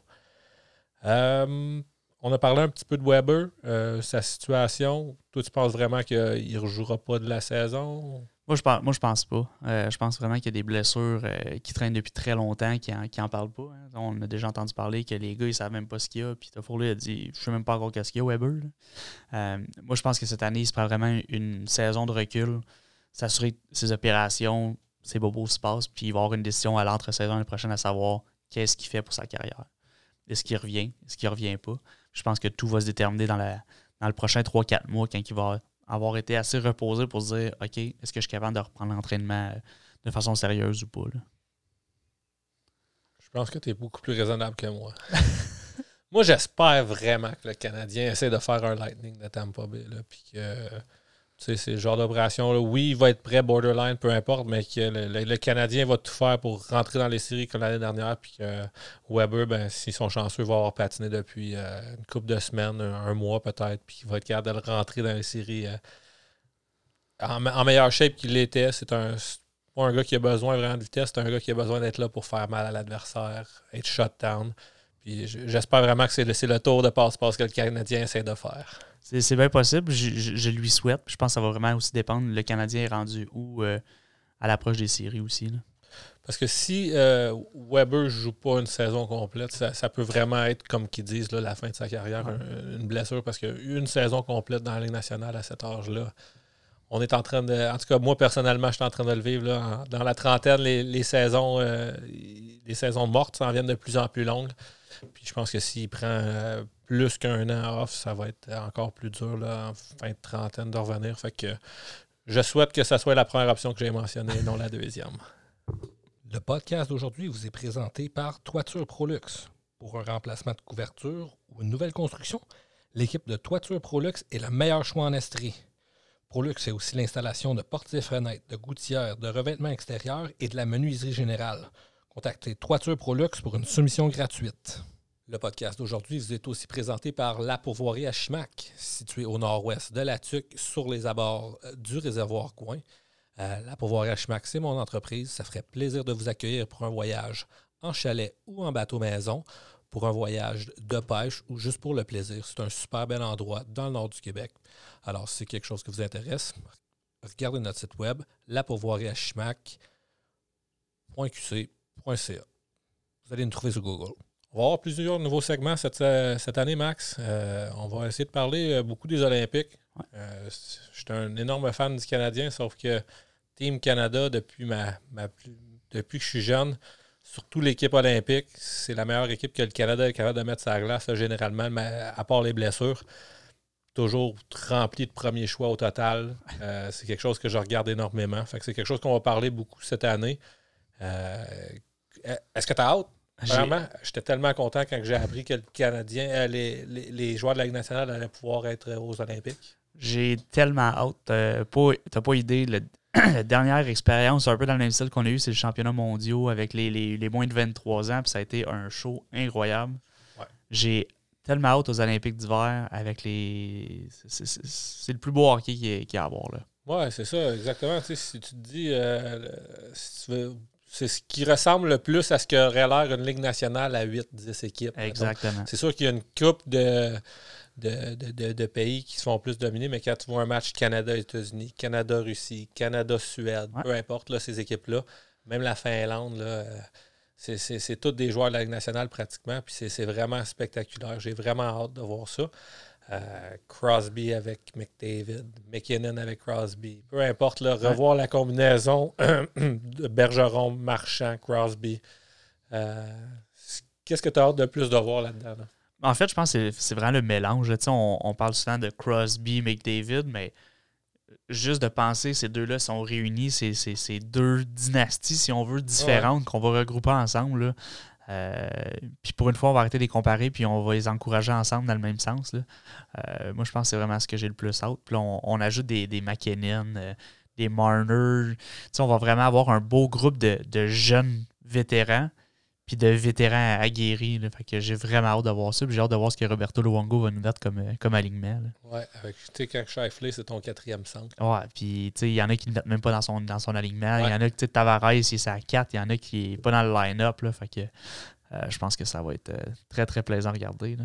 Puis au, au niveau de la défensive, que tu as des, des candidats déjà qui, sans doute qui vont être là? Puis Trangelo. Ouais, Peter Angelo, ça va être ton, ton défenseur numéro un. Je pense que c'est la défensive qu'on a le plus de points d'interrogation parce que je pense qu'il va y avoir beaucoup de jeunes. Euh, tu sais, on parle souvent des Chabot, là, qui est très très jeune, mais je, je pense qu'il va faire exactement. Hughes, euh, Quinn Hughes, on a parlé que c'est 21. tu sais, euh, mais on pense qu'il va être dans l'alignement, il pourrait être proche, il pourrait être à l'extérieur, mais euh, je pense vraiment qu'en défensive, ça va être là qu'on va avoir le plus de questionnements. Là. Là, là, rassure-moi, là. Morgan Raleigh ne fait pas partie de la formation canadienne. hein? Il fait pas partie de mon alignement, Moi non plus. mais je l'ai vu dans plusieurs euh, euh, projections, si on veut. Euh, c'est sûr que c'est un talent brut là, pour le power play, mais je pense que quand tu vois des gars comme Quinn Hughes, puis Kel McCarr, Peter Angelo, je pense que pour moi, ça passe à l'avant de Morgan Riley. Oui, définitivement, Chabot. On en a mentionné. Ouais. Moi, c'est pas un, un- un gars qui, qui fait du tout partie de, de l'équation. Dans les filets, ben, on- ça va être une bataille avec Carey Price. Je Euh, c'est qui les autres euh, contenders? Là, on a parlé de Price, euh, de Price, de Fleury, il va possiblement y être aussi. Ouais. Euh, fait que je pense que ça va vraiment se jouer avec ces deux-là. Euh, il y en a un autre qui m'échappe aussi, par contre. Ellington, qui est canadien? Ouais, mais j'en ai un jeune aussi. Là. Il y a Carter Hart qui, va, qui pourrait faire partie de l'équation aussi selon la saison Ouais. qui va. Là. Ça a été plus difficile l'année passée. Mais je pense qu'il y a quelques options là, pour le Canada devant le filet. là. Ouais. euh, si tout se passe bien, ça devrait être Carey Price. Je pense que oui. Si le Canadien le laisse aller, pas de blessure, etc. là. Ouais, on le souhaite. Si Carey Price est aux Olympiques, c'est parce que tout va bien et il connaît une bonne saison. Fait Exact. On, on lui souhaite. Euh, qui, euh, je pense que le Canada, le Canada part comme grand favori. Qui, euh, selon toi, va être en finale contre le Canadien, si on peut dire? Ça joue entre les États-Unis et la. Russie, là, je pense. C'est ça. Je pense vraiment que les États-Unis partent devant les, les- les Russes à ce stade-ci. Euh, je pense que les, les États-Unis ont plus de profondeur, puis que Ouais. depuis les 5-6 dernières années, les Américains ont toujours eu des excellentes équipes aux mondiaux juniors, puis qui se sont développées. Euh, fait que je pense vraiment que les Américains là, vont être euh, très, très difficiles, puis j'ai hâte de les voir parce qu'ils sont dans le même pool là, cette année. là. Oui, exactement. là. C'est encore un, un bon mix de vétérans. Là, on va avoir Patrick Kane. On va avoir, euh, c'est une équipe qui est bien nantie devant le filet aussi. Ouais. Mais euh, moi, je, la, la Russie, s'ils se décident de seulement utiliser des joueurs de la Ligue nationale, ce qui est souvent, ils- on dirait qu'ils décident d'aller chercher des, des gars de troisième, quatrième ligne qui, qui- pour la KHL pour représenter leur ligue. Puis souvent, c'est là que je trouve qu'ils font des erreurs parce que les gars de la Ligue nationale sont définitivement meilleurs. Mais si tu parles de Panarin, Ovechkin, Malkin, Vasilevski, là, là, ça commence à faire. euh, si eux autres sont capables de jouer des, des grosses minutes, là, ça commence à faire une équipe qui est, qui est- qui est très bonne. Ouais, puis je pense qu'il y a encore. euh, la, la Russie, je pense que ça va toujours être un peu le- le- leur défenseur, la plus grosse problématique. Là. Ça, ça, ça l'est depuis plusieurs années, puis je pense Ouais. que ça va être encore euh, leur plus gros défaut. Ouais, si, si on, on- freestyle un petit peu ici, mais comme défenseur, je sais qu'il y a Sargachev, Zadorov, à Washington, il y en a-tu un aussi? As-tu des idées qui va faire leur ligne bleue? À, à- à la Russie, là, honnêtement, c'est, les, les noms m'échappent. c'est ça pas. là. qui. euh, Euh, mais euh, c'est, des bons défenseurs, mais souvent, c'est pas des défenseurs top 1 ou 2 dans, dans leurs équipes respectives. là. mhm. Fait que souvent, on se retrouve avec un, un beau quatuor de défenseurs. Emeline va possiblement y être. euh, on pourrait trouver Romanov, il pourrait faire partie de, de- de l'équipe. là. Ouais, ouais, c'est ça, c'est beaucoup Mais moins de profondeur. C'est ouais. c'est des défenseurs 3, 4, 5, mais qui font une équipe, tandis qu'avec Team Canada, ben, c'est souvent les Des numéros numéro qui font même 1, pas numéro l'équipe. 2, puis qui, qui vont être sixième là. Ouais, puis il y a des numéros 1 qui font pas l'équipe. On parlait de Chabot. euh, Ouais. on, n'a même pas parlé de Drew Dowdy, mais il, a toujours fait partie de Team Canada, il a toujours été bien placé, mais depuis quelques années à Los Angeles, on l'a perdu un petit peu. Mais comme défenseur droitier, je pense qu'il fait partie de l'équation. Ouais, alors ça va être, euh, ça va être incroyable.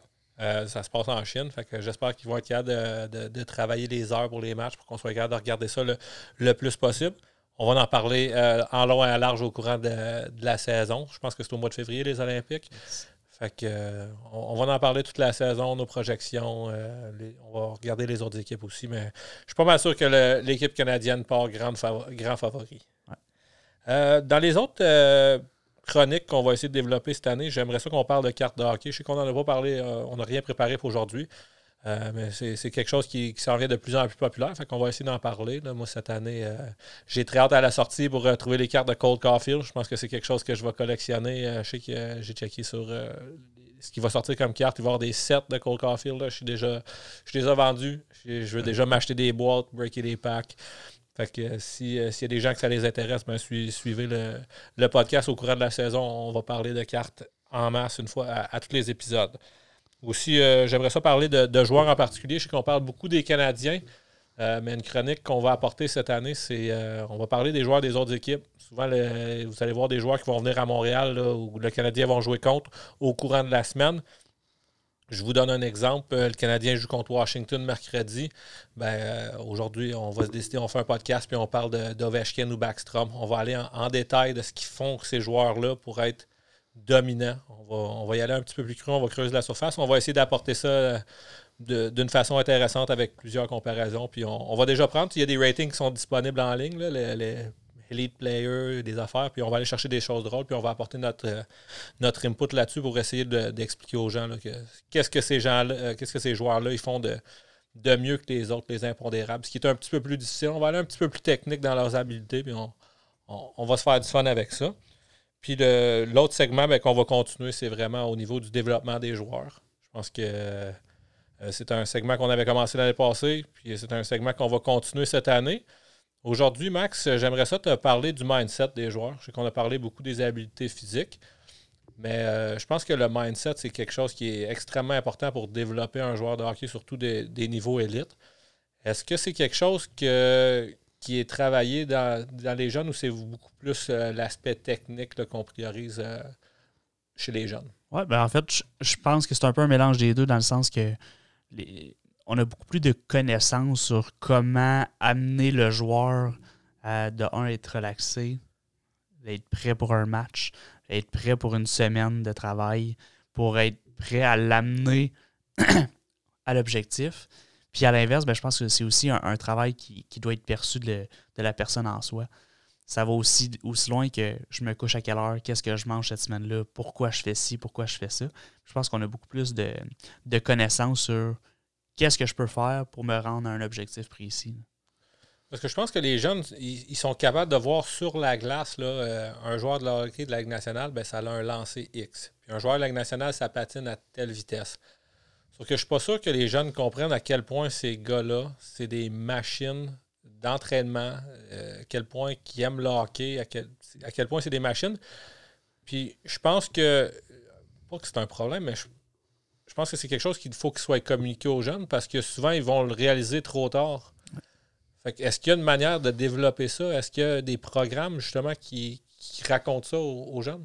Ben, je pense que ça part beaucoup de, des talks, si on veut, ou des, speeches, ou des, personnes qui viennent, qui viennent te l'exprimer, puis qui viennent te l'expliquer, ça a été quoi leur parcours pour le, faire réaliser, parce que tu es un joueur de 12, 13, 14 ans, tu aspires à, beaucoup, mais si tu ne l'as pas vécu, puis si tu ne le comprends pas, cette personne-là qui est rendue dans l'élite, comment qu'elle a fait, euh, c'est difficile de, de le verbaliser, donc de te le faire dire par quelqu'un, puis de te faire mettre des comparatifs, ben, je pense que c'est ça qui est l'idéal. Puis à ça, on a tellement de technologie, bon ben, tu patines à ça, ça c'est les meilleurs, c'est l'élite, c'est ça. Es-tu capable de te rendre là? Qu'est-ce qu'on peut faire pour le faire aussi? Fait que je pense des comparatifs, c'est toujours bien dans un objectif, pas pour te descendre, mais pour comprendre comment atteindre ton objectif. Oui, parce que comme je le disais, je pense que comme fan, tout autant que les jeunes joueurs de hockey, les gens ne réalisent pas à quel point ces gars-là, c'est les meilleurs du monde, que c'est des machines. Je veux dire, tu prends n'importe quel joueur de la Ligue nationale, euh, tu, le regardes euh, sans, ses vêtements avec des, sous-vêtements. C'est quasiment. Je te dirais que le trois quarts, c'est sont taillés comme des dieux grecs ou, ou proches. C'est ça que ça prend pour devenir, mais je pense pas que les jeunes réalisent combien de squats que ça prend pour faire ça. Puis euh, là où ce que je veux en venir avec ça, dans le fond, c'est que on en a parlé. Un jour, moi, je veux développer sur le, développement des joueurs. Puis c'est quelque chose que je pense que je veux intégrer dans, les services qu'on va offrir, dans, les cours qu'on va faire. Ça va être vraiment le côté mentalité de faire réaliser aux jeunes que si tu veux devenir un vraiment bon joueur collégial, junior majeur ou plus haut, ben ça prend telle motivation puis telle, euh, telle dédication. Ouais, puis comme je te dis, c'est quelque chose qui est développé, mais c'est aussi quelque chose qui doit être fait de la personne en soi. Ouais, ça, ça, tu vas le voir d'un jeune athlète aussi, la, motivation. Quand il arrive dans la chambre, tu peux le voir. Il va-tu avoir un bon match, va-tu pas avoir un bon match? Tu as des exceptions, bien évidemment. Mais tu le vois quand un jeune arrive puis qui est prêt, puis il a le goût de jouer, s'en connaître un meilleur match. Est-ce que tu crois que ça peut aider les jeunes si on commence à leur en parler plus tôt, mettons? Oui, définitivement. Tu sais pas ce que tu sais pas, dans le fond. Exact. Puis comme, comme j'ai rouvert le sujet un peu, c'est que souvent, le monde s'en rend compte, il est trop tard. Ah ben là, j'ai 16 ans, j'aurais dû, j'aurais dû, mais là, je regarde les joueurs qui sont dans le junior majeur du Québec, puis ils, ont tous grandi 6 pouces de plus que moi, puis ils sont gros comme des armoires à glace. Comment ça? Ben, peut-être que toi, tu n'as pas fait attention à ce que tu mangeais, peut-être que tu dormais pas bien, peut-être que tu gamais toute la nuit, puis c'est le niveau que ça prend pour devenir ça. C'est ça, ça à partir, je peux te poser la question, à quel âge tu penses que ça part? Je, pense que ça va vraiment dépendre de la personne puis du niveau que tu es rendu. Euh, mais je pense que le plus jeune que tu es capable de leur faire comprendre sans que tu leur dises directement, je pense que c'est là que c'est l'idéal. C'est ça le, qui est tricky. C'est de, leur dire sans leur dire. Exact. Ben, c'est vraiment en montrant des exemples, comme tu as mentionné exact. au début, c'était ta première réponse. Oui, puis je te dirais même que c'est pareil comme quand tu enseignes à l'école. Si tu veux vraiment voir un, élève s'il a bien compris, pose-lui la question. Regarde sa réponse. Tu le sais, toi, la réponse. Donc, tu dis, euh, Matt, toi, euh, si tu voulais faire ça, tu voulais atteindre ça, qu'est-ce que tu ferais? Mais si tu es capable de t'expliquer le processus, ben, tu comprends que lui a compris c'est de cette façon-là que tu vas voir, OK, il comprend telle chose ou il comprend pas telle chose, puis pourquoi. Je pense que c'est vraiment là de savoir, bon, il est capable de comprendre le processus, puis trouver l'erreur ou trouver ce qui manque pour comprendre pour se rendre à l'objectif final. J'aime ça. J'aime ta réponse, Max, puis ça, va vraiment dans le sens que je pensais. Euh, c'est vraiment de montrer des exemples. Puis euh, je suis content que tu aies répondu ça, parce que c'est dans, cette direction-là que, que je me dirigeais euh, avec mes objectifs. C'était tout pour la chronique d'aujourd'hui. Je pense qu'au courant des prochaines semaines, on va continuer de rapporter cette chronique-là. Aujourd'hui, c'est notre première de la, saison. Je t'ai comme lancé euh, un petit peu un, freestyle, sauf que c'est quelque chose qu'on va plus organiser au courant des prochaines chroniques. Euh, fait que, juste en terminant, on va parler un petit peu du camp d'entraînement des Canadiens qui viennent de se débuter. Là. Il y a eu le camp des recrues. Ensuite, aujourd'hui, c'était le, deuxième match contre Toronto. Le Canadien a gagné 5-2. Anderson, grosse performance. Dvorak euh, avec Drouin. Fait que, euh, qu'est-ce que tu regardes au camp présentement? Là? Euh, présentement, moi, je regarde beaucoup les jeunes. Le pourquoi je regarde les jeunes, si tu regardes un camp d'entraînement présentement dans le national, puis tu leur demandes aux joueurs qu'ils sont déjà, pour les vétérans, c'est de retrouver le rythme. Le résultat n'a pas d'importance. C'est sûr que si tu dis à Anderson, tu veux scorer deux goals à soir, il va sûrement dire oui. Là. Mais lui, c'est pour retrouver le rythme, retrouver ses repères, moi, ce que je regarde, c'est les jeunes. Je veux voir leur développement. Qu'est-ce qu'ils m'ont amené l'année passée? Qu'est-ce qu'ils m'ont amené cette année? C'est quoi la différence? C'est qui que je peux regarder? Bon, mais ben, je peux regarder Norlinder, qui présentement, on pense qu'il peut peut-être faire partie de l'alignement. Je vais regarder Goulet, son développement, savoir l'année passée à cette année. Il n'a pas joué beaucoup l'année dernière à cause de la, pandémie. Qu'est-ce qui m'apporte maintenant? Je le projette de le voir dans l'alignement du Canadien dans combien de temps? je regarde les joueurs qui vont jouer à Laval. Est-ce que qui, qui va pouvoir venir m'aider à court terme si j'ai des blessures? Puis présentement, dans ce que j'ai vu, j'ai vraiment aimé Veil Demo. Euh, dans le match de samedi, il a été très très bon. Pas parce qu'il a marqué ou quoi que ce soit, mais j'ai trouvé que c'est un joueur qui a un très bon patin, une belle compréhension du jeu.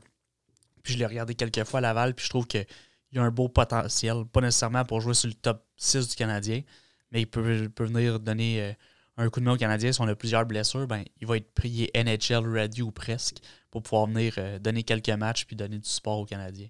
Oui, il a scoré un très beau but dans le match rouge-blanc, le top corner du top de la slot. Pas nécessairement euh, un jeu qui est disponible dans la Ligue nationale, mais quand même, il a réussi à, battre le gardien de but. Exact. je vais regarder dans les Payling, on dit qu'il était à Laval, il y a une possible place à Montréal, mais c'est ces joueurs-là que moi, je regarde beaucoup. Puis après ça, ben, je vais regarder les joueurs justement qui sont loin du Canadien, mais qui s'approchent. Puis je les projette de venir dans combien de temps avec le, avec le Canadien de Montréal. Bon, parfait. Tu as mentionné quelques noms. Fait qu'on va y aller en rafale assez rapidement. On va commencer à la défense. Tu as mentionné euh, Norlander. Qu'est-ce que tu as vu de lui à date? c'est un gars qui a un patin incroyable, une vision excellente, puis qui a un flair offensif plus haut que la moyenne, si on veut. Reste à voir si son jeu défensif et son jeu physique va être capable de, lui permettre de, de se tailler une place avec le Canadien. Euh, moi, je pense qu'avec les dernières signatures, Wineman, Nico qui viennent d'arriver, euh, je pense que peut-être qu'on on se dit qu'on va attendre une année de plus puis qu'on va le renvoyer en Suède. Euh, mais je pense qu'il s'approche, mais il en manque encore un petit peu.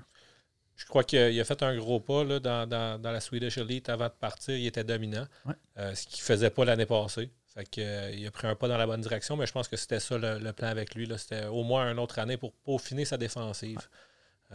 Comme tu l'as dit, là, des habiletés euh, offensives déjà pour, euh, pour jouer, sauf qu'il faut jouer des deux côtés. Puis on l'a vu avec Alexander Romanov l'année dernière.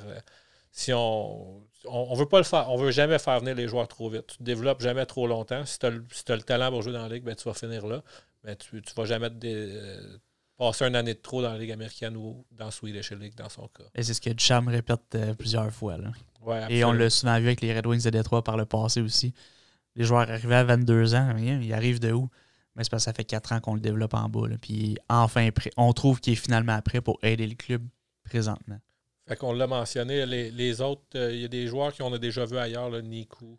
Euh, je pense qu'il y a un, gars d'Ottawa aussi, j'oublie son nom, là, qui est Golubev. Oui, Cody Golubev. Hein. il a déjà vu. Euh, sauf que pour les jeunes qu'on suit un petit peu plus, là, il y a Caden Gooley. Qu'est-ce que tu as vu de son côté? C'est un joueur qui va avoir une place dans les nationales par son, coup de patin, sa première passe, puis son jeu en général. Il sera jamais exceptionnel, mais il va toujours être bon. Puis je pense que ça faut juste lui laisser le temps de se développer. Il y a eu une blessure importante euh, à la main ou le poignet, je pourrais pas vous spécifier. Puis je pense que présentement, sa, plus grosse faiblesse, ben, c'est son, son maniement de rondelle, euh, son assurance avec la rondelle. Euh, c'est un joueur qui va être très très bon contenir, la, contenir les joueurs offensifs, puis tu en as besoin dans une équipe. Tu peux pas juste avoir des joueurs, des, défenseurs offensifs. je pense que tu vas en avoir besoin comme ça, puis il va être excellent pour le Canadien de Montréal dans les prochaines années. À quel point Norman Flynn s'est mis un doigt dans le nez quand il l'a comparé à Argill. On va laisser Norman Flynn parler. Euh. Ah, avec ses comparaisons boiteuses, Normand, euh, ce cher Normand qui. Euh, je suis même plus sûr s'il dit la vérité ou s'il essaie de s'attirer des regards en disant de telles sottises. Mais dans le cas de, de Goulet, euh, est-ce que tu crois qu'il y a une chance de percer la formation ou c'est déjà inscrit? Il n'est pas en train de voler sa place? Non, non, je pense pas. Je pense qu'il s'en va jouer dans la Ligue euh, de l'Ontario. Il va être capitaine de son équipe. Il s'en va jouer pour Team Canada au mondiaux. Oui, sa place est déjà assurée étant donné qu'il était là à 17 ans. je pense que, exact. Puis vous allez le voir, il va jouer 20, euh, une vingtaine de minutes. Là, vraiment, ça va être le défenseur numéro un. L'équipe canadienne, ils n'ont pas tant que ça de, returning players. ça, va être leur shutdown. Puis j'ai très hâte de le voir à ce niveau-là. C'est une belle place pour pour voir les jeunes avec des, jeunes de leur âge. C'est une bien meilleure manière de les comparer. Quand tu le vois dans la Ligue de l'Ontario, souvent il va jouer avec des joueurs moins forts. Tu le vois dans, au camp, il joue avec des joueurs plus forts, mais là, au championnat du monde junior, c'est vraiment une belle place pour évaluer un joueur. Je pense qu'il va tomber dans une chaise de, de pilier défensif, euh, offensif aussi. Là, puis euh, j'ai très hâte de le voir à ce niveau-là. Fait que tu as très raison. on va le voir dans le temps de Noël euh, avec Team Canada. Euh, on n'a pas mentionné en défensive Romanov. Euh, je pense que c'est un joueur qui est quand même de, bubble. Il n'a pas joué euh, du tout durant les séries. Mais je pense que ça reste dans le plan qu'il parte dans le top 6, selon toi? Oui, je pense qu'il va faire partie du top 6. Puis je l'ai mentionné un peu brièvement tantôt, mais je pense que l'objectif, c'est qu'il commence comme troisième pairing, mais qu'on lui donne beaucoup de minutes. Aller jouer sur, avec Petrie, aller jouer avec Savard, jouer le désavantage numérique, l'avantage numérique au besoin. je pense qu'on on veut le mouler, qu'il soit capable de faire un petit peu n'importe quoi avec le Canadien de Montréal, parce que des Edmondson et des Cherrott, Cherrott est sur son dernière année de contrat. Je pense que Romanov est, placé pour prendre sa place éventuellement. Oui, je vais juste ouvrir une parenthèse. Tu l'as mentionné d'aller le placer avec tel joueur, avec tel joueur. Je pense que c'est une des choses que le Canadien a bien fait durant les séries. Euh, le Canadien avait son top 4. On avait la paire de Weber Cherrott et Edmondson Petrie qui jouaient ensemble. Puis lorsqu'on faisait jouer nos défenseurs numéro 4 et 5, à la place de les faire jouer ensemble puis de risquer de se faire prendre, bien souvent on les envoyait avec Petrie, puis avec Weber, puis avec Edmondson, puis avec Cherrett. Fait un joueur un petit peu moins expérimenté avec un joueur qui a beaucoup d'expérience. Ça fait que le top 4 se retrouvait dans les hauts 20 minutes, puis nos défenseurs 4 euh, et 5 jouaient 10 à 14 minutes, mais les jouaient tout le temps avec un, coéquipier euh, fiable de qualité. C'est quelque chose que c'est sûr que j'ai suivi le Canadien beaucoup, mais j'avais jamais vraiment vu ça dans la Ligue nationale ou à aucun autre niveau. Est-ce que c'est quelque chose qui est commun selon toi? Est-ce qu'on voit souvent ou c'est une nouvelle tendance qu'on a vue? C'est de plus en plus commun parce que tu veux donner des minutes pour épurer ou enlever des minutes à, tes, à ton top 4, justement. de cette façon-là, tu, leur donnes des minutes à, tes 5, à ton défenseur 5 et 6 au lieu de les empêcher qu'ils jouent juste 6 minutes, puis que finalement, ton top 4, il va jouer au-dessus de 30 minutes ou presque. Donc, c'est une façon là, euh, innovante, si on veut, mais ça fait quelques années que on, commence à le voir de plus en plus dans le national, que les, défenseurs 5-6 ont un rôle très précis, puis on veut juste donner une pause là, aux défenseurs 1 euh, à 4. Est-ce que c'est une trend qu'on va continuer à voir lors de la saison régulière ou c'est vraiment plus quelque chose qu'on fait au niveau des séries ou ce que tu, oui, tu aimerais ça avoir ton défenseur euh, numéro 1, numéro 2, numéro 3, numéro 4 qui joue 30 minutes. Sauf que rendu en quatrième ronde des séries, ben, c'est pas nécessairement possible. il faut que tu étires la, patinoire pour tout le monde. Euh, c'est beaucoup plus une technique de série, selon toi? Ouais, je pense que c'est beaucoup plus en série. Par contre, tu vas le voir euh, en, termes de, blessures, des avantages numériques, des inconforts. Ben, ben Petrie décolle, ben, au lieu de faire jouer 5 et 6 toujours ensemble, ben, on va les diviser. On va les mettre avec 1 puis 3, puis il va y avoir une rotation que tes défenseurs, tes trois meilleurs défenseurs vont jouer un petit peu plus, mais donner des, minutes à 5 et 6 sans qu'ils soient toujours ensemble et qu'ils vont jouer des 17-18 minutes au lieu de jouer des 14-15 minutes. Oui, c'est quelque chose que j'avais vraiment, vraiment remarqué au niveau de la défensive. C'est quelque chose qu'on voit au niveau senior. Souvent, la quatrième ligne, tu vas, tu vas envoyer un joueur jouer un chiffre avec la troisième ou avec la deuxième ligne, justement, pour ne pas, pour pas se mettre dans, le pétrin et pas d'envoyer trois joueurs de quatrième ligne en même temps. Sauf qu'au niveau de la défensive, c'était une des premières fois que je voyais ça. Puis euh, pardonnez mon ignorance, mais j'adore le concept. C'est une super bonne idée. Tu mets, à place de risquer justement que l'autre coach envoie sa, première ligne puis qu'il te prenne à, contresens, ben là, tu n'envoies juste un, puis tu es capable de, justement répartir le temps de glace puis d'épargner tes meilleurs joueurs quand même un peu sans, te, mettre dans le pétrin. Exact. Fait qu'au camp d'entraînement, on a fini de faire les, défenseurs à l'avant. C'est pas mal une lutte, au, une lutte au centre, si on peut dire. Euh, selon les dires de Ducharme, euh, Péling qui part avec une longueur d'avance, avec Evans aussi là, au centre. Comment tu vois la bataille euh, se, jouer? Ben, je pense que présentement, Evans est le troisième centre du Canadien par, par défaut. Euh, là, pourquoi je, dis ça, c'est que la fin de saison et les séries qu'il a connues a assuré sa place à court terme. parce qu'on a perdu justement des centres. C'était le quatrième centre. On a besoin d'un troisième. Par défaut, c'est lui. je pense qu'il va faire le travail que Dano faisait. On s'entend, c'est pas dans le même moule. Euh, il le fera pas au complet, mais je pense que désavantage numérique, shutdown, je pense que c'est un peu le style qu'on veut lui donner. Très responsable. Si on lui donne l'opportunité et il est capable de la prendre, tant mieux s'il est capable de donner à ce niveau-là. Mais je pense pas que c'est le, rôle euh, qu'il va avoir immédiatement en partant. La course, qui, est-ce qu'il y a dans la course? Parce qu'on a parlé de remettre droit au centre, on a parlé de paquette. C'est pas mal ça? moi, je pense que Drouin doit rester à l'aile pour garder qu'on ait le, meilleur top 9 possible. Si on place Drouin au centre, c'est qu'on tombe Evans au quatrième, puis il va nous manquer quelqu'un sur, sur les trois premières lignes sur les ailes. Ça, c'est mon opinion. Euh, mais je pense que pour moi, Pocket et Payling font partie du quatrième centre. Ça va se jouer entre eux. Euh, il va peut-être avoir une alternance. Puis après ça, ben, sur les ailes, ben, on va avoir euh, Lekonen, on va avoir Perrault, Armia qui a connu un, beau, euh, un bon match samedi, là, euh, un dimanche avec euh, les, rouges contre les blancs. fait que je pense que ça va vraiment avoir une rotation dans, le, dernier top 3, un peu comme on a vu l'année dernière, là, quand Byron embarque, puis on en a un qui débarque, puis vice-versa. Mais je pense vraiment là, que le quatrième centre va jouer entre Payling et Paquette selon le, camp d'entraînement. Je pense que c'est plus la place à Payling de la perdre que Paquette a gagné. Paquette, on sait déjà ce qu'il peut faire. Reste à, nous prouver que Payling peut vraiment avoir sa place. Là. Tu l'as-tu regardé jouer un petit peu? C'est sûr qu'on est encore tôt dans le camp. On est encore tôt dans le camp. Euh, par contre, moi, j'aime vraiment quand il, prend son air d'aller. Euh, c'est un gars qui patine très, très bien, qui a un bon sens du hockey. Euh, il manque peut-être un peu de finition, là, à part ses trois buts qu'il a fait à son premier match à nationale. mais c'est un gars qui est, très bon avec, avec, et sans la rondelle parce mhm. qu'il est capable de faire. Puis moi, je pense que s'il est capable de toujours être en mouvement, comme un joueur de centre devrait le faire, il a sa place avec le Canadien parce qu'il a un beau coup de patin. Puis il est quand même capable d'être physique pour le Canadien. Très belle progression dans son cas. Tu dis que c'est pas un joueur très, très offensif. C'est vrai, sauf que l'année passée à Laval euh, a été un pilier offensif quand même. c'est un joueur qui est encore jeune, pourrait se développer éventuellement, de, prendre une place sur le troisième trio s'il est capable de scorer des goals, jouer, jouer très bien défensivement. Pense que c'est un, gars qui pourrait percer l'alignement euh, éventuellement puis rendre de fiers services aux Canadiens. Puis je pense que même quand on l'a repêché initialement, c'était un peu comme ça qu'on l'a vendu. C'était entre un deuxième et un troisième centre. je pense que euh, présentement, plus réalistement, c'est un troisième centre. S'il se développe pour un deuxième, tant mieux.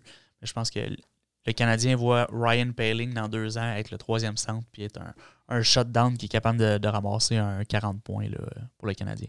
Moi, j'ai vu une entrevue de Ryan Pelling euh, cette semaine. Là, il se faisait poser des questions au podium. Puis j'ai beaucoup aimé ses, réponses, beaucoup de maturité. Euh, parlait de son séjour à Laval comme étant très positif. Il n'y avait rien de mal à dire. Super bon pour son développement. Puis il se considère beaucoup un meilleur joueur maintenant qu'il l'était. Puis je pense que ça prend quand même beaucoup de maturité de, le dire. Puis il dit it is what it is, puis on, y va. Puis s'il est capable de faire l'équipe, c'est tant mieux. Puis sinon, ben, il va juste continuer à s'améliorer. Il a l'air d'être en mission, puis je pense que c'est exactement l'attitude qu'il faut avoir pour, euh, pour se rendre où ce qui est rendu. Exact. Bon, ça fait pas mal le tour euh, pour les courses au, au camp. Je pense pas qu'il va y avoir d'énormes surprises. Il y a une coupe de postes disponible, mais je pense qu'on connaît tous les candidats qui vont être là. Si on regarde, euh, je pense que cette année, le Canadien va avoir un. Il va toujours avoir des changements au niveau des ligues, mais je pense que le premier centre, c'est sans doute Nick Suzuki qui pour l'instant est, euh, matché avec euh, Cole Caulfield puis Tyler Toffoli. Ensuite de ça, euh, ce soir, je sais qu'on a eu une, très bonne performance du trio de Drouin, Dvorak puis Anderson. Fait que ça, laisse Gallagher là, puis une couple d'autres joueurs. Comment tu vois ça, les lignes? Je pense que ça va partir comme ça? Ouais, je pense que les deux, les deux premiers trios, ça va être ça pour commencer. Après ça, ben malheureusement, on a Hoffman qui est, sur les lignes de côté. Byron. Euh, mais tu sais, je pense que Hoffman pourrait faire partie du top 6 euh, selon comment ça va. Puis je pense qu'il va pouvoir descendre. Puis je pense que c'est l'avantage que, que Dominique Champ va avoir cette année. Il va avoir de la latitude parce que présentement, si on regarde à, tête reposée présentement, ben Jake Evans, Brendan Gallagher, puis Joel Armia ferait le troisième trio. après ça, comme quatrième trio, Paling, Lekonen, Perrault, Paquette, ce serait comme tes quatre joueurs qui peuvent flotter sur ton, euh, sur ton, dernier trio. Euh, je pense que c'est un peu comme ça que, que Dominique Champ va entamer la saison, mais on pourrait avoir des surprises. Là. On part avec euh, notre profondeur est blessée, si on veut dire, avec Byron. Oui, exact. je pense que Byron, quand il va revenir, ben, c'est là qu'on va avoir des décisions à prendre. Est-ce qu'on renvoie, par exemple, un Payling qui a pas un, qui a un contrat two-way qu'on peut redescendre sans faire, ou est-ce qu'on essaie de, se débarrasser de quelqu'un via balotage ou euh, un échange, c'est toujours une possibilité aussi. Byron qui a connu des, bonnes séries. Je pense qu'il a été très utile à scorer des gros buts. Est-ce que tu penses que si malheureusement euh, Paul Byron doit être mis au balotage une autre fois, parce qu'il a été mis au balotage deux, trois fois l'année dernière, est-ce que tu penses qu'il va être réclamé cette fois-ci? Revenant d'une blessure, je pense pas qu'il va être pris ah, Pas en partant. Mais euh, selon comment il joue, c'est un petit peu ça que les équipes c'est un 3,4 millions qui revient d'une blessure. Je pense que s'il passe au balotage dès le début, il va clearer. Là. Mais euh, je pense que oui, il pourrait être euh, réclamé cette année là, avec les séries qu'il a connues. Surtout si une équipe s'approche des séries et qu'il a, un besoin là, en désavantage numérique, euh, un rapide, quatrième ligne, c'est toujours intéressant. Parce que Paul Byron, c'est un des leaders du Canadien. On sait que c'est un gars qui a une lettre sur son chandail. Très bien, joué, très bien joué lors des séries. C'est sûr que son contrat, euh, c'est toujours ça qui pèse dans la balance. C'est la seule raison qu'il s'est retrouvé au balatage, d'ailleurs, que le Canadien était obligé de le mettre dans, dans les estrades pour sauver quelques centaines de mille sa masse salariale, puis éventuellement, ils ont été capables d'ajouter des joueurs, là, puis, euh, puis, faire une run pour les séries. Sauf que je pense que de la manière qu'il a joué, euh, s'il revient, puis que le Canadien est obligé de refaire la, même passe-passe, d'après moi, là, avec un an encore de moins à son contrat. Là, il y avait deux, trois ans qui restaient à son contrat, là, il en reste peut-être juste une. Fait que je pense que si Byron se ramasse au balatage, euh, on risque de le perdre pour rien. Fait que ça va être un, autre casse-tête à voir plus tard dans la saison. Heureusement, je pense qu'on n'a pas besoin de le soumettre au balatage vu qu'il est blessé à long terme. Fait que c'est bon pour l'instant. Fait que tes, prédictions pour euh, le starting roster? Ouais, je pense que moi, personnellement, Payling fait partie de mon, de mon top 12 à l'avant. OK. je pense que Perrault, Paquette, va se partager la tâche avec euh, Lekonen sur la quatrième. Puis la troisième, on l'a parlé, le Evans avec Gallagher et. Euh, Hoffman qui revient. Exactement, avec Hoffman qui revient. Euh, là, c'est si on va avoir l'avantage qu'on va pouvoir euh, devancer. Puis nos deux premières lignes sont, sont bien placées pour le moment. Fait que, à l'avant, je pense que c'est pas mal coulé dans le béton. pour la défensive, ben là, c'est de voir Wideman, Kulak. Je pense que ça va être ton 6-7e défenseur. Puis après ça, ben, Niku peut-être comme huitième. Avec les blessures, on est capable de, de tomber à 23 joueurs puis, puis d'utiliser comme huitième défenseur pour commencer. Oui, je, pense que c'est exactement ça. Que, on, se fout un peu de comment que les médias essaient de le vendre un petit peu au sujet de Norlander, Gooley. Je pense que le plan, c'est vraiment de faire développer ces deux défenseurs-là. Puis à l'avant, ben, je pense qu'il n'y a, euh, a, pas rien de nouveau. C'est vraiment tous les joueurs qu'on a mentionnés. On va tous les voir. C'est sûr qu'on peut, on peut s'ostiner sur qui, qui va être là le premier soir. Sauf que si on parle de qui, qui va être là dans les deux premiers mois de la saison, ben, ils vont tous être là. il va y avoir une coupe de rappel de Laval. Puis on, va avoir euh, Raphaël Harvey Pinard probablement qui va venir faire une coupe de tour euh, à Montréal éventuellement. Euh, mais je pense que tous ces gars-là, on va les voir. J'avais une prédiction, je dirais Ilonen aussi. Là, que, qui a décidé de se faire vacciner. je pense que c'est un énorme potentiel, puis on compte beaucoup dessus. Fait que je pense qu'il il va faire partie des rappels rapidement si on a besoin d'un joueur plus offensif initialement. un, des, un des rares joueurs qui avait eu une chance l'année dernière, je crois. Il ne l'avait pas saisi malheureusement, mais il n'avait pas mal paru non plus. Puis un, un, ancien choix de deuxième ronde, si je ne me trompe pas. Fait que le, Canadien, c'est sûr qu'ils vont lui donner une chance. Puis c'est un, joueur un petit peu plus vieux que les, autres qu'on a mentionnés, le Goulet et Norlander. Fait que lui est un petit peu plus près. Euh, je pense qu'il n'y a pas d'option qui retourne en Europe. Je pense que c'est Laval. C'est Laval, c'est déjà joué dans, dans le style du Canadien aussi. Là, fait que je pense que il est plus prêt que, les deux autres qu'on a mentionnés. Bon, fait que, euh, en terminant, Max, c'est quoi que tu regardes le, plus dans la Ligue nationale, pas nécessairement avec le Canadien pour la prochaine saison, les choses qui t'intéressent à regarder là, partout dans la Ligue nationale? Oui, ben en fait, moi, ce que j'ai hâte de, voir, c'est une saison complète. On retombe avec un calendrier régulier, si on veut, là, avec les déplacements Est, euh, Ouest, euh, Nord, Sud, si tu veux parler de, la frontière. Puis comment que la Ligue nationale va gérer justement les cas de COVID, qu'on vient de voir un avec euh, les Penguins de Pittsburgh qui en ont eu un, comment ils vont gérer l'isolement. Les, euh, c'est pas nécessairement quelque chose qu'on est très heureux de parler là, parce qu'on est tanné tout le monde. Mais je pense que ça va être intéressant de voir comment on va gérer dans la Ligue nationale pour éviter le, plus de problèmes parce qu'avec l'année euh, olympique en plus, qu'on va donner une pause de trois semaines, on veut pas que le calendrier finisse à la fin de l'été pour qu'on ait encore une saison très très courte à l'été. Ça, c'est mon, plus gros questionnement. Euh, mais j'ai hâte de revoir les rivalités qu'on n'a pas eues l'année passée. Un Montréal-Boston. Euh, des, des, rivalités qu'on n'a pas pu voir, mais qu'on va pouvoir revoir cette année. J'ai très, très hâte. Ouais, j'ai très hâte. Euh, j'ai hâte à la saison du Canadien. J'ai un petit peu peur. je ne veux pas être pessimiste comme à la fin du dernier podcast et me leur faire mettre d'en face. Le Canadien rentre dans une, dans une très grande division. On l'a dit Tampa Bay, Boston, la Floride ça laisse plus grand place. J'en ai oublié un autre, il me semble qu'il devrait être en avant du Canadien. C'est, une, grosse section. Puis euh, ça va être une bataille de tous les instants. Le Canadien, encore une fois, va se battre pour faire les séries. Ça va ça va être très difficile. Oui, ça va être très intéressant par contre. Oui, oui, ben, on a super hâte. Puis euh, j'ai hâte que ça commence.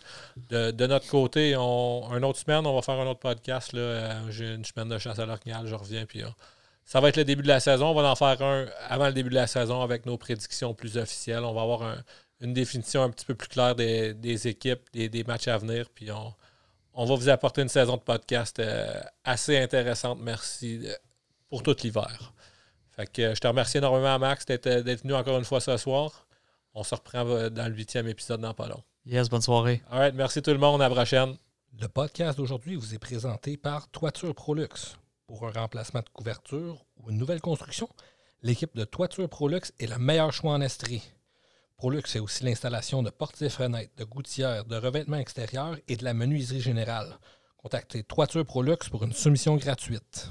Le podcast d'aujourd'hui vous est aussi présenté par La Pourvoirie à située au nord-ouest de la Tuque, sur les abords euh, du réservoir Coin.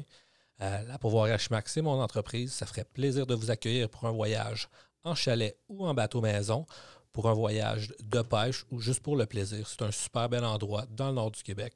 Alors, si c'est quelque chose qui vous intéresse, regardez notre site web, lapourvoirieachimac.qc.ca. Vous allez nous trouver sur Google.